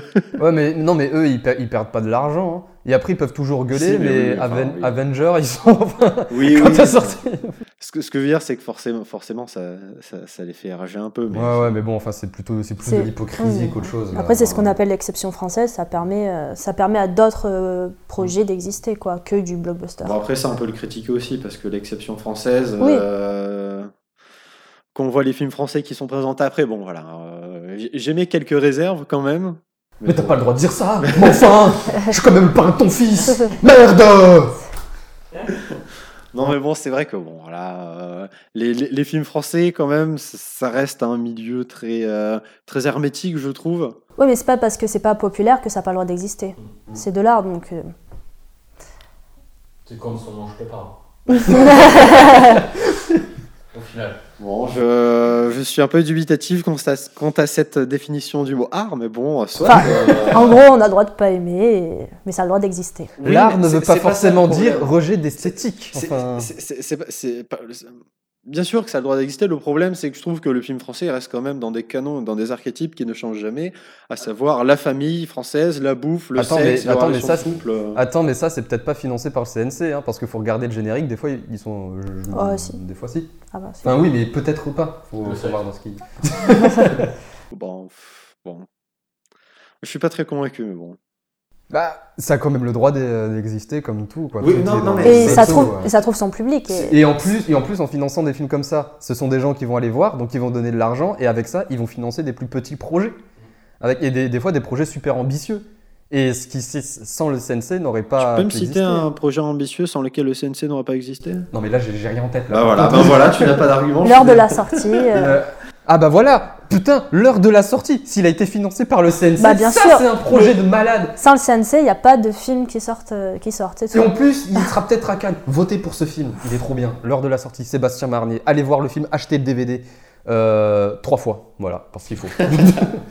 Coupez votre abonnement Netflix, merde. Bon, là, on part un peu sur le cinéma. Et euh, ouais, on va revenir un petit peu sur, Non, mais euh, sur les enfin, vidéastes. Ouais. Je, je trouve il y a quand même un certain. C'est à peu près. À mon avis, c'est à peu près pareil avec le CNC par rapport à, à YouTube. C'est que je trouve que dans, dans, le, dans, bah, dans le cinéma français, il y a un certain hermétisme. Comme je disais, le, le problème, c'est pas que. euh, le problème, c'est pas que ça existe. Le problème, c'est que je trouve en tout cas, moi, qu'il n'y ait que ça dans le cinéma, que le cinéma français. C'est exactement sur. YouTube, quand tu ouvres YouTube, dans ta page d'accueil, tes recommandations, tu vas voir que la même chose. Sur, pour le cinéma, tu vas voir euh, que le même type de bande-annonce qui va être mise en avant, sauf qu'il y a plein d'autres films dont tu n'entendras peut-être jamais parler, mais qui sortent. Et sur YouTube, c'est pareil. Si tu fouilles un peu, bah, tu vas trouver euh, bah, d'autres Oui. contenus. Non, c'est T'es pas faux. t'es t'as allé voir euh, le film Edmond? Ah, Pas du tout. Bah voilà. T'es allé voir l'heure de la sortie? Non, mais moi, les films français. T'es allé voir, grâce à Dieu, tu n'as plus d'arguments. Les seuls films français que je regarde, c'est Alexandre Astier qui fait, qui fait les Astérix, mais c'est tout le reste. Non mais, non mais oui, mais il faut les chercher, comme euh, dit Tiffany. non, mais ouais, t'as raison, c'est vrai. Et par rapport aux vidéastes, je pense qu'on aura peut-être fait le tour au niveau des contenus. Euh, on en avait parlé un peu en off, c'est la critique de certains vidéastes. On dit, euh, quand tu les critiques, c'est ouais, mais de toute façon, t'es un rageux. Ah. Et il n'y a pas d'acceptation de la critique constructive, par exemple. Euh, désolé, mais je n'aime pas ton discours pour plusieurs points, et en plus, je n'aime pas ta forme, la forme de ta vidéo. Et l'argument qu'on va te sortir à côté de ça, c'est mais t'es un rageux. Jalousie. C'est de la Jalousie, voilà. T'as pas d'abonnés, c'est pour ça que tu m'aimes pas. Non, non, non, non, je te fais une critique constructive, euh, mais euh, j'aime pas. Enfin, T'as ce côté-là qui ne peut pas permettre à une chaîne, par exemple, qui reçoit des, des critiques, de se remettre en cause. Il y en a qui. Enfin, il y a deux extrêmes. Il y a ceux qui se remettent trop en cause pour euh, un dislike, qui, qui paniquent comme il faut. Et qui arrêtent de faire des vidéos, du coup ils sont là, mon dieu, il y a quelqu'un qui me déteste, c'est bon, que Oui, euh, Bah, t'as, ce genre de choses-là, et t'as de l'autre côté, ouais, mais de toute façon, vous êtes que des rageux. Enfin, faut, faudrait trouver un, un entre-deux. On en avait pas déjà parlé euh, sur la première? Je, je suis pas sûr, hein, parce que bon, bon, ma mémoire, tu la connais. Ouais. Il me semble qu'on on ré- répète peut-être un peu, je suis pas sûr. Eh bien, plus qu'on répète un peu, on va faire la petite pause musicale si vous le voulez bien. Allez. Alors, la petite pause musicale sera gouvernée par, oui, Est-ce qu'elle est financée par le CNC On va par la CNC, si vous nous entendez. eh bien, cette pause musicale sera gouvernée par le grand, ah, Akira Yamaoka. Alias euh, Dieu. Faut le dire. Il faut le dire, Akira Yamaoka, et ça va être tiré de l'OST, de l'original soundtrack, les musiques de Lollipop Chainsaw, et on va s'écouter ensemble Bowel Purge. Et on se dit à tout à l'heure pour la partie droit.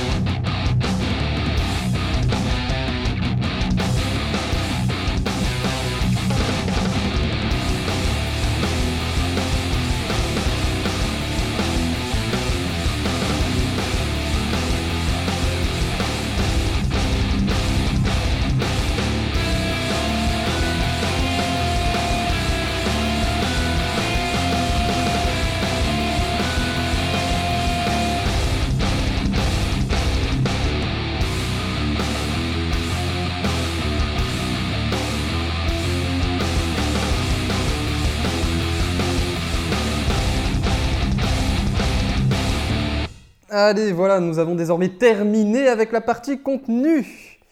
Euh, on n'a peut-être pas expliqué euh, ce qu'on entendait par sophisme internet tout à l'heure. Vas-y. Rapidement, sophisme internet, c'est-à-dire on a un certain discours, on vise à vous convaincre, donc un discours, la dialectique, quoi. On utilise donc tous les éléments de dialectique. Schopenhauer, voilà. Tous les éléments de, Je sais pas si ça va aider les gens de dire Schopenhauer comme ça, mais d'accord.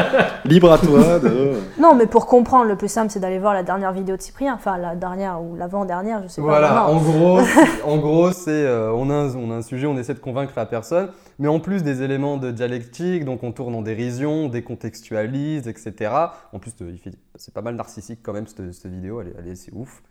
On joue sur le montage. Alors le montage est toujours une, mani- une manipulation. Un film, quand vous êtes triste pour un personnage, le cinéma, l'histoire et le montage a manipulé votre vision pour etc. etc. C'est avec de très très gros traits que je suis en train de dire ça. Mais bref. Et, dans, et quand j'entends sophisme internet, c'est-à-dire j'entends l'utilisation d'éléments de dialectique, de discours, de débat, mêlés à du montage, et en plus tu utilises régulièrement l'humour, parce qu'avec de l'humour, tout passe mieux, et donc on est plus facilement d'accord avec toi, puisque tu nous donnes un sentiment positif. Et c'est les- la vidéo de Cyprien sur... Et tu euh, parles- Tu parles comme si t'étais sous speed aussi, c'est important. Voilà, parce qu'il ne faut pas que tu aies le temps de réfléchir à l'argumentaire, bah sinon c'est con, tu peux très vite le contredire C'est après. vrai que c'est intelligent ça. Voilà, et c'était la- oui, c'était sur la dernière vidéo de, de- de Cyprien, la, la télé doit arrêter ça, et c'est enfin, c'est complètement ça. Bref, maintenant nous allons passer, pa- passer, passer à la partie droit, Par son, par son. et je crois que là c'est Tiffen qui ouvre les hostilités. Mais à chaque fois, c'est pour moi. Vas-y, j'enchaînerai. Euh, donc on va revenir un petit peu sur toute l'affaire YouTube, euh, la loi européenne, je sais plus combien. euh, euh, Article 13. L'article 13. Le Ah, fameux. Fameux. Fameux article 13. Euh, tu veux le rappeler ou pas avant, Florentin? Là, c'est le, je laisse moi, je spécialiste en. Ouais. Bah, L'article 13, en fait, euh, visait à, euh, selon la version officielle et pas la version YouTube, euh, visait à uniformiser euh, alors, euh, les droits d'auteur euh, pour de meilleurs revenus, enfin pour, euh, pour mieux rémunérer les artistes, en fait. C'était juste ça. Sauf que ça s'est transformé en autre chose euh, avec une belle campagne euh, de... Voilà. euh, c'est, un point que je, veux, euh, que je veux aborder, puisque entre-temps est sortie une, une vidéo euh, qui parle du phénomène de la réactance en psychologie sociale de la chaîne YouTube Horizon Gull, Ah, qui est très une chaîne. très très bonne chaîne YouTube qui, qui vulgarise très très bien la psychologie sociale. Honnêtement, c'est quasiment équivalent à des cours de licence de psychologie, hein, ce qu'il fait, en termes de contenu, de développement et tout. Donc Et- vraiment... euh, Et à chaque fois, il y a sur son blog toutes les sources qu'il a utilisées, tous les livres. Ah ouais, etc. non, non, Enfin, c'est, du, nickel cette chaîne. c'est d'utilité publique, comme on dit. et euh, donc, il parle de ce phénomène-là, la réactance. Euh, donc, en gros, c'est lorsque on, on, on vient supprimer un, chez un individu une liberté, un choix, un comportement, ce genre de choses. Ça va le plonger dans une, dans une sorte d'état de tension. Et l'individu va essayer de résoudre cet état de tension en voulant récupérer ce de quoi on l'a privé. Et donc, euh, à partir de là, euh, la censure joue beaucoup sur euh, ce phénomène de la réactance. Et YouTube, alors est-ce que c'était intentionnel de leur part ou est-ce que c'était pas intentionnel, mais en tout cas ils ont utilisé ce, le, phénomène de la réactance pour essayer de faire en sorte à ce que la majorité de gens se euh, euh, adhèrent à leur discours à eux pour qu'ils puissent les défendre Mhm. et ainsi euh, euh, les empêcher d'assumer leurs responsabilités.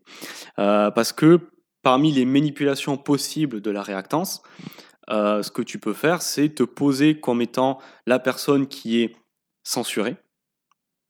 Ce que YouTube se mettait dans cette position-là, parce Mhm. qu'avec la européenne, ils disaient regardez, à cause de ça, ça va supprimer la liberté des créateurs. Et en plus, nous, avec cette loi, on sera obligé de supprimer énormément de contenu. Et ça, ça c'est euh, enfin, génial ce qu'ils ont fait parce que l'article, ce qu'il dit à YouTube, parce que YouTube, quand vous sortez une vidéo, que vous soyez YouTube, euh, YouTube copain, je sais plus le, terme en anglais, euh, YouTube copain, que vous travaillez directement avec, YouTube, c'est que YouTube va quand même se faire du pognon avec votre travail en diffusant des publicités. Vous, vous avez utilisé une musique de droit d'auteur à laquelle vous n'avez pas demandé l'autorisation.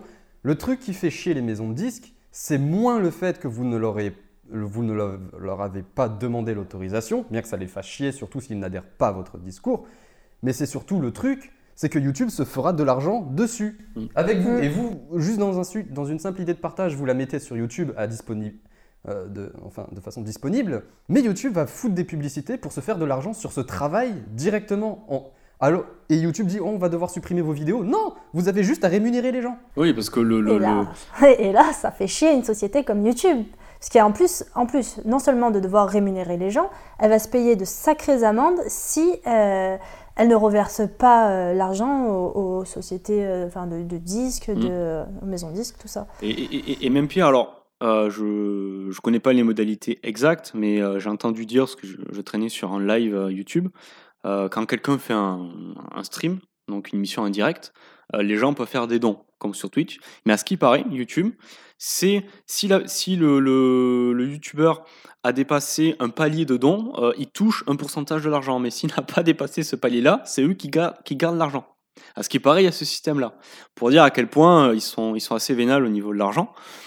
Donc du coup, il s'était posé comme ça, euh, en gros, de manière indirecte, on est censuré, c'est-à-dire que les, les- les créateurs vont être censurés et vous, C'est même pas on est censuré, c'est vous êtes censuré. Vous, oui, voilà, c'est ce que je dis, c'est que de pire. manière indirecte, en fait, ils se posent comme étant les censurés Mm. en disant les créateurs sont censurés et les spectateurs, vous aussi, on vous supprime une liberté de regarder du contenu, tout ça. Ils Eh ont ben, trouvé, ça, euh, du coup, qu'est-ce que ça fait? Ça vient euh, à faire agir donc ce phénomène de réactance chez l'individu. On vient lui priver une liberté, et donc il va vouloir essayer de la récupérer.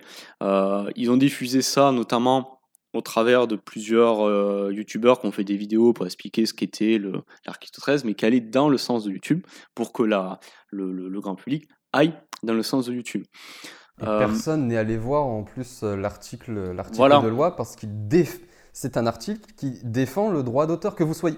Parce que là, si vous êtes petit, que vous, si vous êtes juste un petit artiste, c'est- c'est-à-dire il va se faire de l'argent sur vous et vous ne pouvez absolument pas euh, dire à YouTube non mais stop, arrête-toi, enfin, c'est ma musique, je, refuse que tu gagnes de l'argent dessus, c'est la mienne. Et ça, et, ça c'est euh, le, bon conseil, c'est d'inviter les gens à aller lire l'article pour essayer de, de faire tiers un petit peu par rapport au discours qu'on a reçu des, des youtubeurs et essayer de sortir un peu de, de la réactance parce que ça brouille notre jugement. Euh, alors, je vais pas rentrer dans les détails, ça fait un petit moment que j'ai vu la vidéo, donc je me rappelle plus trop, donc il faut vraiment que vous alliez voir la vidéo. Mais euh, un des leviers qui joue dans le fait de euh, ah on me censure et euh, et, et ça et ça attire l'attention, c'est que alors je me rappelle plus le nom de l'effet, mais c'était par rapport à une chanteuse. Ils ont donné le nom de cet effet à une chanteuse parce qu'il y avait un paparazzi qui avait, voulu prendre en photo la la côte californienne et ben, par inadvertance il a pris la photo de sa villa et elle avait voulu faire supprimer la photo euh, des médias et Bah, le, L'effet Barbara Streisand. voilà. Mm. Mais le simple fait de vouloir faire taire, ce- de vouloir supprimer la vidéo, ça a fait euh, une sorte de, buzz les- les- ouais. autour de la photo et ça, ça a accentué l'intérêt que les gens ont eu. Euh, ici, d'autres exemples, pareil, euh, cet exemple est génial, c'est euh, il parlait d'un d'un article sur Wikipédia, le Wikipédia français. Alors, je sais plus quel sujet, un truc par rapport au renseignement, et l'organisme a voulu le faire supprimer, l'article. Ils- Au bout d'un moment, ils y sont arrivés. Quelques jours après, l'article a été réécrit, augmenté. Euh, je sais plus s'ils ont réussi à le resupprimer ou un truc comme ça, mais en tout cas, à chaque fois, l'article est revenu. Il a été traduit en je sais plus combien de langues, et c'est depuis maintenant le- l'article français le plus lu de- du Wikipédia français. voilà. Donc, là où tout le monde il serait passé inaperçu, c'est le plus lu. Donc, dans l'idée de se mettre, ben, regardez, on nous censure, euh, ça vient attirer l'attention sur ah, ce, ce- ce discours-là est censuré, donc ça accentue le- le- l'intérêt par rapport aux gens. Et du coup, ben, on- beaucoup de gens, je pense, se sont fait euh, manipulé.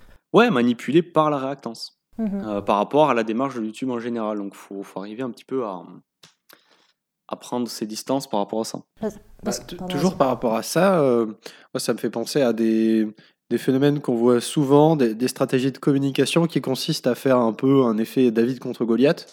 Du coup, bah, ça, ça- ça rejoint forcément ce que tu dis à base de, euh, de euh, moi, je suis, euh, moi je suis le petit outsider et face à moi il y a le gros méchant et euh, je vais pouvoir réussir à le vaincre. euh, et euh, ve- venez avec nous, nous on est les rebelles face au, au gros méchant. Et euh, bah, là, c'est un peu le cas. On a l'impression que euh, YouTube, euh, YouTube c'est David et que euh, Goliath, c'est euh, le, le gros méchant euh, article européen, la, la, la grosse méchante Europe qui, euh, qui se met en, ben, face à face avec YouTube. Je crois que tu en Sauf avais parlé dans une de tes vidéos sur Ubisoft et Vivendi, peut-être, Ah, éventuellement. oui, oui, oui. Ah, Donc on y revient. Mais c'était pas un vrai. On y euh, revient à notre fameux à notre point Godwin personnel, hein, le point Ubisoft. toujours, toujours. à, à chaque débat, euh, Ubisoft est sur la table. C'est assez génial. Non, mais c'était pas un vrai face-à-face euh, YouTube euh, vs euh, l'Union Européenne. hein. C'était euh, les YouTubeurs vs l'Union Européenne. Enfin, ils se sont quand même bien servis, euh, bien servis des chaînes et pour euh, diffuser leur, euh, leur campagne. quoi. Bah, par rapport à ça, on se, on se souvient, peut-être la- l'avez-vous vu, mais il y a la vidéo du joueur du grenier qui dit Voilà. oui, l'article 13 va nous plomber. On a aussi Julien Chiez qui, euh, qui a sorti sa, sa vie. Le ménestrel du jeu vidéo. Faut, faut préciser son, son titre. Autoproclamé ménestrel du jeu vidéo. Bah, au moins, il a été honnête. C'est-à-dire que des, des gens disaient Ouais, c'est un journaliste à la con. Il fait Non, mais je suis pas journaliste. Moi, je suis ménestrel du jeu vidéo. C'est honnête. C'est honnête. Qui a sorti ça Non mais je me retiens de dire des trucs. Euh, on, a, on a Chiez aussi qui a sorti sa, vidéo pour euh, dire ah mon dieu YouTube euh, l'Union européenne va nous obliger. Non, en fait, ce que va faire YouTube, en gros, c'est ils disent, alors ils font planer cette fausse épée de Damoclès, et elle, bon, enfin, elle ne peut être vraie que dans la mesure où plus qu'ils n'auront plus le droit de gagner de l'argent avec du contenu de droit d'auteur en roulant sur les droits de tous les autres pays, bah dans ce cas, ils vont dire, bah ta vidéo, on n'en veut Ouais, pas. mais- Il faudra que tu sois YouTube copain avec nous. C'est- c'est c'est- c'est juste, ouais, on, on vient taper dans, dans leur recette. Oui, oui. Et en fait, ce- qui était tendancieux, alors c'était le cas pour le JDG, je sais pas si c'était le cas pour l'en- l'ensemble des youtubeurs qui ont défendu YouTube, mais euh, en tout cas, le JDG, il disait bon, ben voilà, moi j'ai pu discuter avec des gens de YouTube qui m'ont expliqué la situation c'est des gens de YouTube. et, et je Ouais. vous transmets la parole parce qu'on sait que les, euh, par exemple, l'Astronogie qui en parle, euh, les, les youtubeurs, à partir d'un certain nombre de- d'abonnés, peuvent avoir accès à un manager. Mm. euh, donc qui appartient à YouTube et qui est là pour les aider à optimiser leur, leur chaîne YouTube. Donc les vidéastes, selon leur importance, peuvent avoir des contacts avec YouTube et c'est vrai que euh, voilà, ils- de manière un peu indirecte, ils ont essayé de d'influencer comme ça le, le, le public. Mm. Et c'était pas mal tendancieux. Sauf qu'en en fait, en réalité, c'est juste la défense euh, des intérêts des artistes euh, de l'Union Mm. européenne. quoi. C'est simplement ça, en fait, cette loi. Et ça change pas grand-chose en plus pour la France. Pour certains pays, ça va les aider, puisqu'il y avait des, il y avait des, des, des lois qui n'avaient pas. Là, aujourd'hui, euh, le droit- il y a toujours le droit à la citation, mais pour l'ensemble des pays euh, européens, euh, droit à la critique, à, à la revue, utilisation à des fins de caricature, de parodie ou de pastiche. Donc ça, donc, Ça, veut- en- ça laisse toujours une belle liberté euh, Bah, au aux- final, aux YouTube youtubeurs. exi- existe toujours. Enfin, Ça change YouTube, rien, en fait. Internet, les vidéos existeront toujours. Le droit à la citation, c'est-à-dire un court extrait. Euh, tu veux parler de Game of Thrones, bah, tu peux passer euh, 30 secondes, une minute. C'est un court extrait euh, sur euh, le truc. Mm. Alors, c'est pas défini clairement. On peut pas mettre un certain pourcentage selon le temps des films, etc. Mais on voit quand tu fous de, de- de- de la tête des gens. Puis ça change rien, c'était déjà illégal de prendre une musique euh, voilà, d'un artiste très, très connu, de la mettre sur ton court métrage et de la mettre sur YouTube ensuite. Enfin, ça c'était illégal et ça change rien en fait. Donc là, ce qui fait chier YouTube, c'est qu'ils pourront plus gagner de l'argent aussi, aussi facilement, puisque là, c'est. En plus, c'est même y a, pas il y a un État. c'est l'Union européenne qui Mm. décide de taper sur le, sur le truc. c'est euh, du, du coup c'est c'est une nuance où je suis un peu confus. Est-ce que c'est plus gagner de l'argent ou c'est juste dans la recette qu'ils vont faire avec ta vidéo, ils sont obligés de céder une part au droit Bah, d'auteur S'ils veulent toujours monétiser la vidéo, je pense qu'ils vont Oh, devoir oui, c'est ça, ouais, euh, Voilà. ouais. Je veux dire, c'est pas qu'ils gagnent plus d'argent, c'est juste qu'ils peuvent plus gagner l'entièreté de l'argent qu'ils sont censés Oui, il y a gagner. une part qui revient. Voilà, euh, c'est pas pareil de dire, oh ben voilà, avec cette loi, YouTube ne gagne plus d'argent. Non, c'est juste que euh, ils ont pas envie d'assumer leurs responsabilités, c'est tout. Surtout qu'ils vont, qu'ils risquent d'être sanctionnés quoi. Bien sûr, font parce rien. que la loi leur demande, écoutez, vous, vous diffusez du contenu, soyez responsable du contenu que vous diffusez, point. Et là, la nouvelle loi aussi, donc c'est plus l'article 13, c'est l'article, c'est passé à l'article 17, il s'appelle comme ça maintenant, va obliger YouTube ou les plateformes similaires à, euh, à signaler euh, euh, qu'il y a un, un droit d'auteur sur telle chose aussi. et, Ouais, parce que c'est vrai qu'on on parle de YouTube, mais ça concerne les réseaux sociaux comme euh, Facebook, oui, Twitter. c'est beaucoup et... plus large. Ouais, donc les, les, les Durandal, les Fossoyeurs, les Nexus 6 existeront toujours. Le, problème, c'est qu'il faut, faire, il faut faire gaffe parce que c'est vrai qu'il y a une espèce de. Tous les gros vidéastes en ont. Enfin, tous les gros vidéastes, je, je une malheureuse euh, exagération. Enfin, les gros vidéastes, euh, super copains, super copains YouTube, ont fait à chaque fois deux à trois vidéos pour en parler, etc. En disant oui, lutter. Hashtag save your internet, non, non, hashtag sa- sauve tes droits tout court. C'est très con, hein, parce que ça ne concerne même pas les vidéastes, quasiment. Ils existeront toujours. C'est juste YouTube, que ça. YouTube. Tu- YouTube, si tu ne donnes pas aux maisons, aux maisons de- d'édition ou alors aux artistes, parce qu'en France, euh, c'est l'artiste, c'est bien ça Hmm. Euh, C'est l'artiste. Si tu ne donnes pas, bah, tu vas te choper une amende considérable. Mais Le problème, c'est que ce qui embête Google, YouTube, c'est que Google et YouTube roulent sur les droits de tous les pays. Mm. Pour faire valoir euh, leur truc, c'est le droit américain quand ça les arrange, faut, faut pas déconner quand même. C'est quand ça t'arrange, tu utilises le droit de ce pays, et là tout à coup, tu as, des, t'as des États membres, les États membres de l'Union européenne qui décident, et la France a légiféré, je crois, pas plus tard qu'avant-hier. Mm. Ouais, c'est très récent, je n'ai pas Enfin, déjà, euh, la, la France s'est positionnée en disant oui, on, droit d'auteur, point barre. Pour que tous les auteurs, mais ne serait-ce même que le vidéaste. au ouais, final. ça, ça, ça sauve tout le monde. Enfin, ça, Oh, on en oui, avait oui, parlé oui. dans la première sauve. émission, ce, ce- ce statut de euh, euh, d'auteur de la part du vidéaste, qui est quand même important à reconnaître. même s'il emploie du, il utilise du, du contenu qui ne lui appartient pas, il y a quand même tout le reste Il est Qui- protégé, lui qui vient de lui et euh, c'est normal que euh, ce soit reconnu. Parce que ce n'est- il y a, il y a tout un travail de montage, de réalisation, De Euh, moyens investis. de moyens investis, c'est ça, de, de temps. Pourquoi une plateforme gagnerait de l'argent sans lui demander C'est-à-dire, tu es sur ma plateforme, je me, monétise. Ah oui, pardon, c'était marqué dans mon contrat d'utilisation Bien sûr. Enfin, enfin, on sait très bien que les contrats d'utilisation, il y a peu de gens qui les lisent parce que c'est fait en sorte aussi est-ce que tu ne le lises pas Ouais, mais ça, je me rappelle, on avait parlé de ce côté, finalement, ils sont les vidéastes, même si ils emploient des compétences professionnelles, restent vus comme des amateurs, et il y, a il y a un peu encore cette vision-là, euh, euh, de pas leur reconnaître ce qu'on est en train de dire, un vrai statut d'auteur, et d'essayer de défendre leurs droits. Ça reste des mecs dans leur chambre qui font des vidéos à la con. euh, Pourquoi ils devraient être aussi pingres sur l'argent euh, Ben, ouais, au bout d'un moment, maintenant, c'est- ça a dépassé cette sphère-là, quoi. Maintenant, oui, il y a des obligations pour les, les youtubeurs. Enfin, c'est une entreprise, donc euh, ils ont des comptes à rendre et c'est normal. C'est Bah pas oui. du tout la même chose que quand ça a commencé, quand YouTube a commencé. Ça, c'est sûr. Parce que c'est vrai que c'est- Pardon, ouais. Non, ce que je veux dire, c'est ça qui, qui est particulier avec YouTube, c'est que à la fois, euh, il y a tout un pan de YouTube qui est une, une vitrine commerciale. On prend, on prend par exemple la musique, tous les clips musicaux maintenant sont, pour faire la promotion des nouveaux albums, sont sur YouTube. Donc il y a tout ce côté-là. Et après, il y a tout le versant qu'on qu'on parle depuis, euh, depuis tout à l'heure, des créateurs de contenu qui sont à la base des amateurs. Et c'est vrai, c'est deux sphères qui, qui essayent de cohabiter, qui se mélangent. Parce que ce qu'il faut souligner aussi, c'est que le- cette campagne lancée par YouTube, elle a atteint aussi sa force donc par le, le fait que la plupart des vidéastes n'ont absolument pas remis en cause leur patron, leur patron sur lequel ils peuvent très difficilement négocier, mais qui les protège quoi qu'il en soit, la main fâchée, etc. Mais aussi parce qu'on a expliqué tout à l'heure, juste après, juste après la pause, le sophisme Internet. Je te fais marrer, etc. Comme Squeezie qui avait, lancé, qui avait fait ça, une vidéo pour défendre YouTube. Il est, il est sur sa chaise et il dit Ah, mais de toute façon, moi, je suis, moi, j'ai pas d'enfant, donc je peux pas savoir sur, sur, euh, pour parler des studios Bubble Tea, euh, Ouais. etc. Euh, c'est pas grave, la regarde pas. J'avoue, je- comme, comme je suis pas Squeezie, je j'étais pas au courant. Donc, euh, qu'a fait ce genre de choses? Et ce sophisme-là Internet, quand tu regardes dans les commentaires, il y en a très peu qui remettent en question le, la chose. Tu parles très vite, etc. Donc, ah bah oui, bah, il a forcément raison. En plus, il vient de YouTube, donc il sait de quoi il parle. Mais il dé- tu te rends compte qu'il défend complètement la plateforme qui veut absolument monétiser ton temps à toi.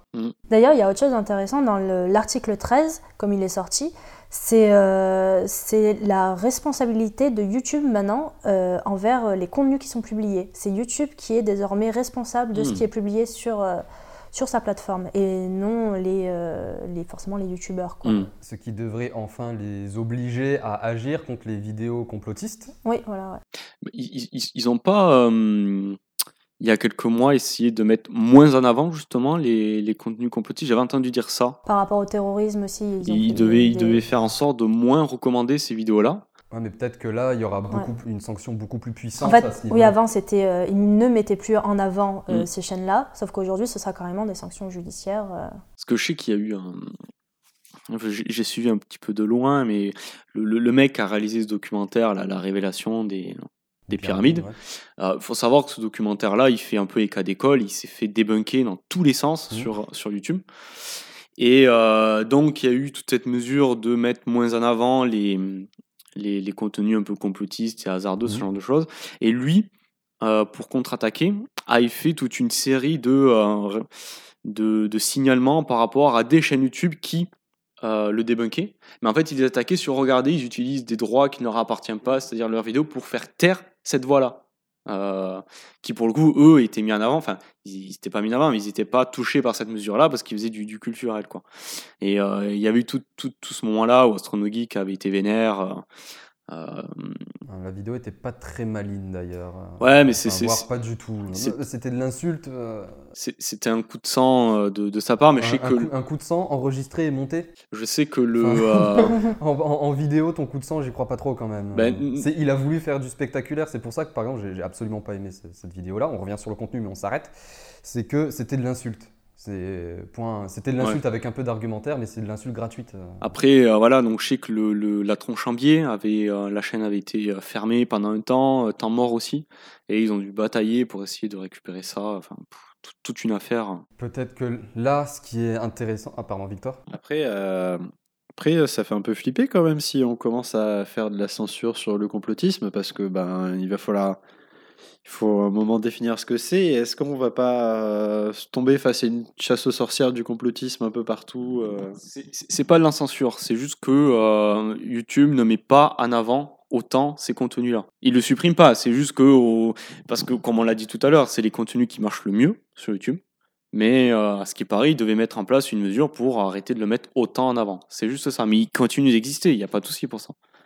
Si s'ils commencent à les supprimer, s'ils commencent à les supprimer, euh, à ce moment-là, on peut-être on, on- on va faire face à des euh, armées de faux signalements euh, complotistes Mm. pour. euh, De toute façon, tant qu'il n'y aura sûr. rien d'illégal, il n'y aura pas de sanctions. C'est c'est ça aussi la limite. Et oui, après, ça rentre quand même dans la liberté d'expression, Bah tout oui. ça. Donc c'est très très con, c'est très très compliqué. Mais bon, euh, Tiffany, tu voulais peut-être rajouter quelque chose? Non, vas-y, vas-y. Donc oui, bah, par rapport à cette loi, du coup, on se heurte à un espèce de, de YouTube, euh, réaction YouTube monumentale sur, euh, sur ça. Alors que, par exemple, enfin, pour l'instant, j'ai pas de vidéaste euh, qui était, du moins, là, ma vision, mon point de vue, hein, qui était plus nuancé sur ce- cette chose-là. Par exemple, le joueur du grenier, lui, il était vraiment en mode oh mon dieu, je vais devoir arrêter ma chaîne et tout. Tu ne vas pas l'arrêter, non. Tu peux dire je suis dans mon bon droit de, l'Union européenne, donc tu n'as pas à m'enlever. Je ne fais que respecter mon, mon dro- mon droit. Et il n'y en a pas eu qui ont été nuancés, bah, par exemple sur cette vidéo-là, parce que c'est, enfin j'ai que cette vidéo-là en tête. Mais il n'y a pas eu du bah tiens regardez voilà ce que j'ai compris de cet article-là et je vous envoie pas vers un article du Figaro ou du Monde, je vous envoie vers l'article officiel de l'État français ou de l'Union européenne. Et qui n'est pas résumable en deux lignes puisqu'il fait 150 pages.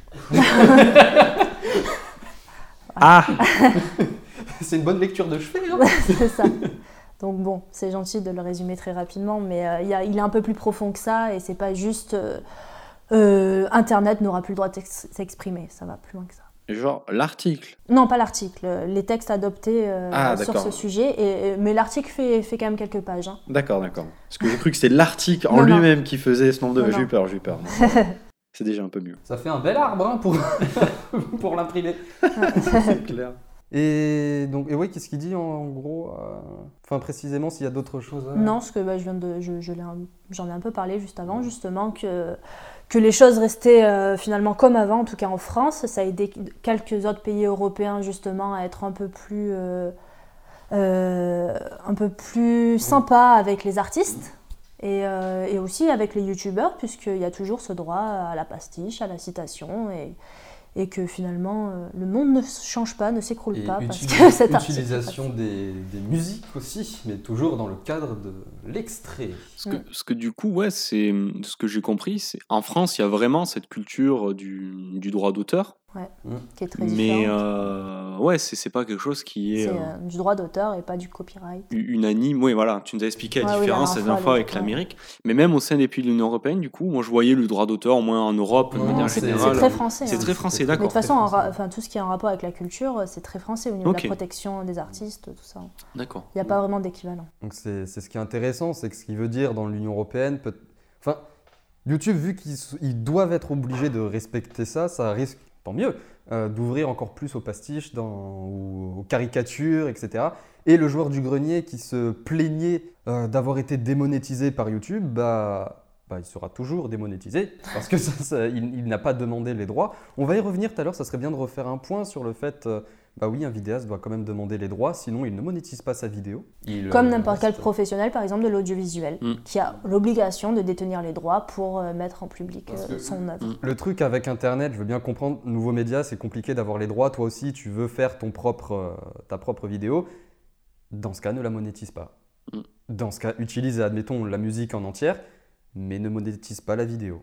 Ouais, parce que ce qui est compliqué avec Internet, c'est que. euh, euh, je crois que c'était le Fossoyeur d'ailleurs qui, qui en parlait dans je sais plus quelle vidéo, mais il y a, il y a longtemps de ça, qui disait que le, la culture Internet, c'est vraiment une culture euh, qui accumule beaucoup de choses, beaucoup de références, beaucoup de savoir, et on fait un peu un, mé- un mélange de, de tout ça.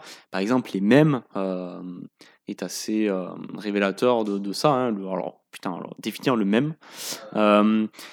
Soit c'est une bande dessinée, soit c'est une image qui est régulière et qui a pour but d'avoir un gag euh, répétitif. En fait, ouais, Euh, voilà, c'est ça. Parce que ça peut être.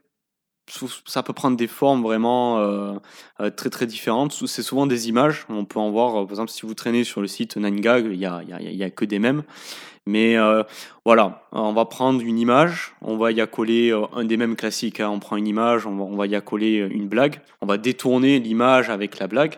Et à partir du moment où ça devient un mème, c'est quand un autre utilisateur récupère le concept On la réutilise soit de la même façon, soit Voilà. d'une autre manière détourne, détournée. ouais. voilà. soit fait une variante et ainsi de suite, ainsi de suite. Et au bout d'un moment, euh, ça crée un mème régulier, mais c'est c'est super éphémère hein, la, la popularité des mèmes. Euh, c'est comme euh, si vous voulez un exemple concret d'un mème que vous pouvez taper sur internet, c'est le bébé où il y a marqué success. Vous tapez Oui. mème, M-E-M-E, euh, et vous tapez success baby, et vous aurez cette image-là, et en fait cette image était réutilisée à chaque fois que quelqu'un réussissait quelque chose. Voilà, c'est ça. il mettait la photo de sa réussite et en bas la photo du bébé qui faisait success. Voilà. Ça veut dire Mm. succès en anglais.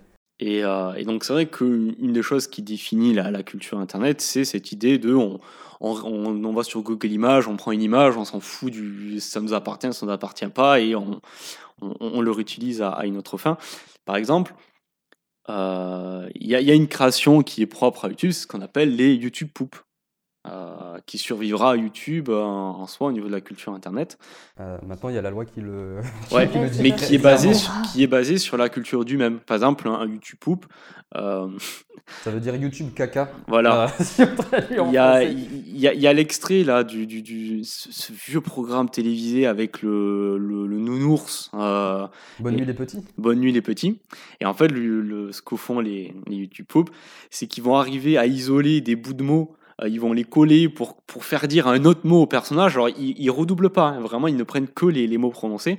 Souvent, ça va dans un côté assez euh, insultant et, et graveleux et tout ce que tu veux. Et, euh, et à partir de là, ils font l'humour un peu absurde par rapport à ça.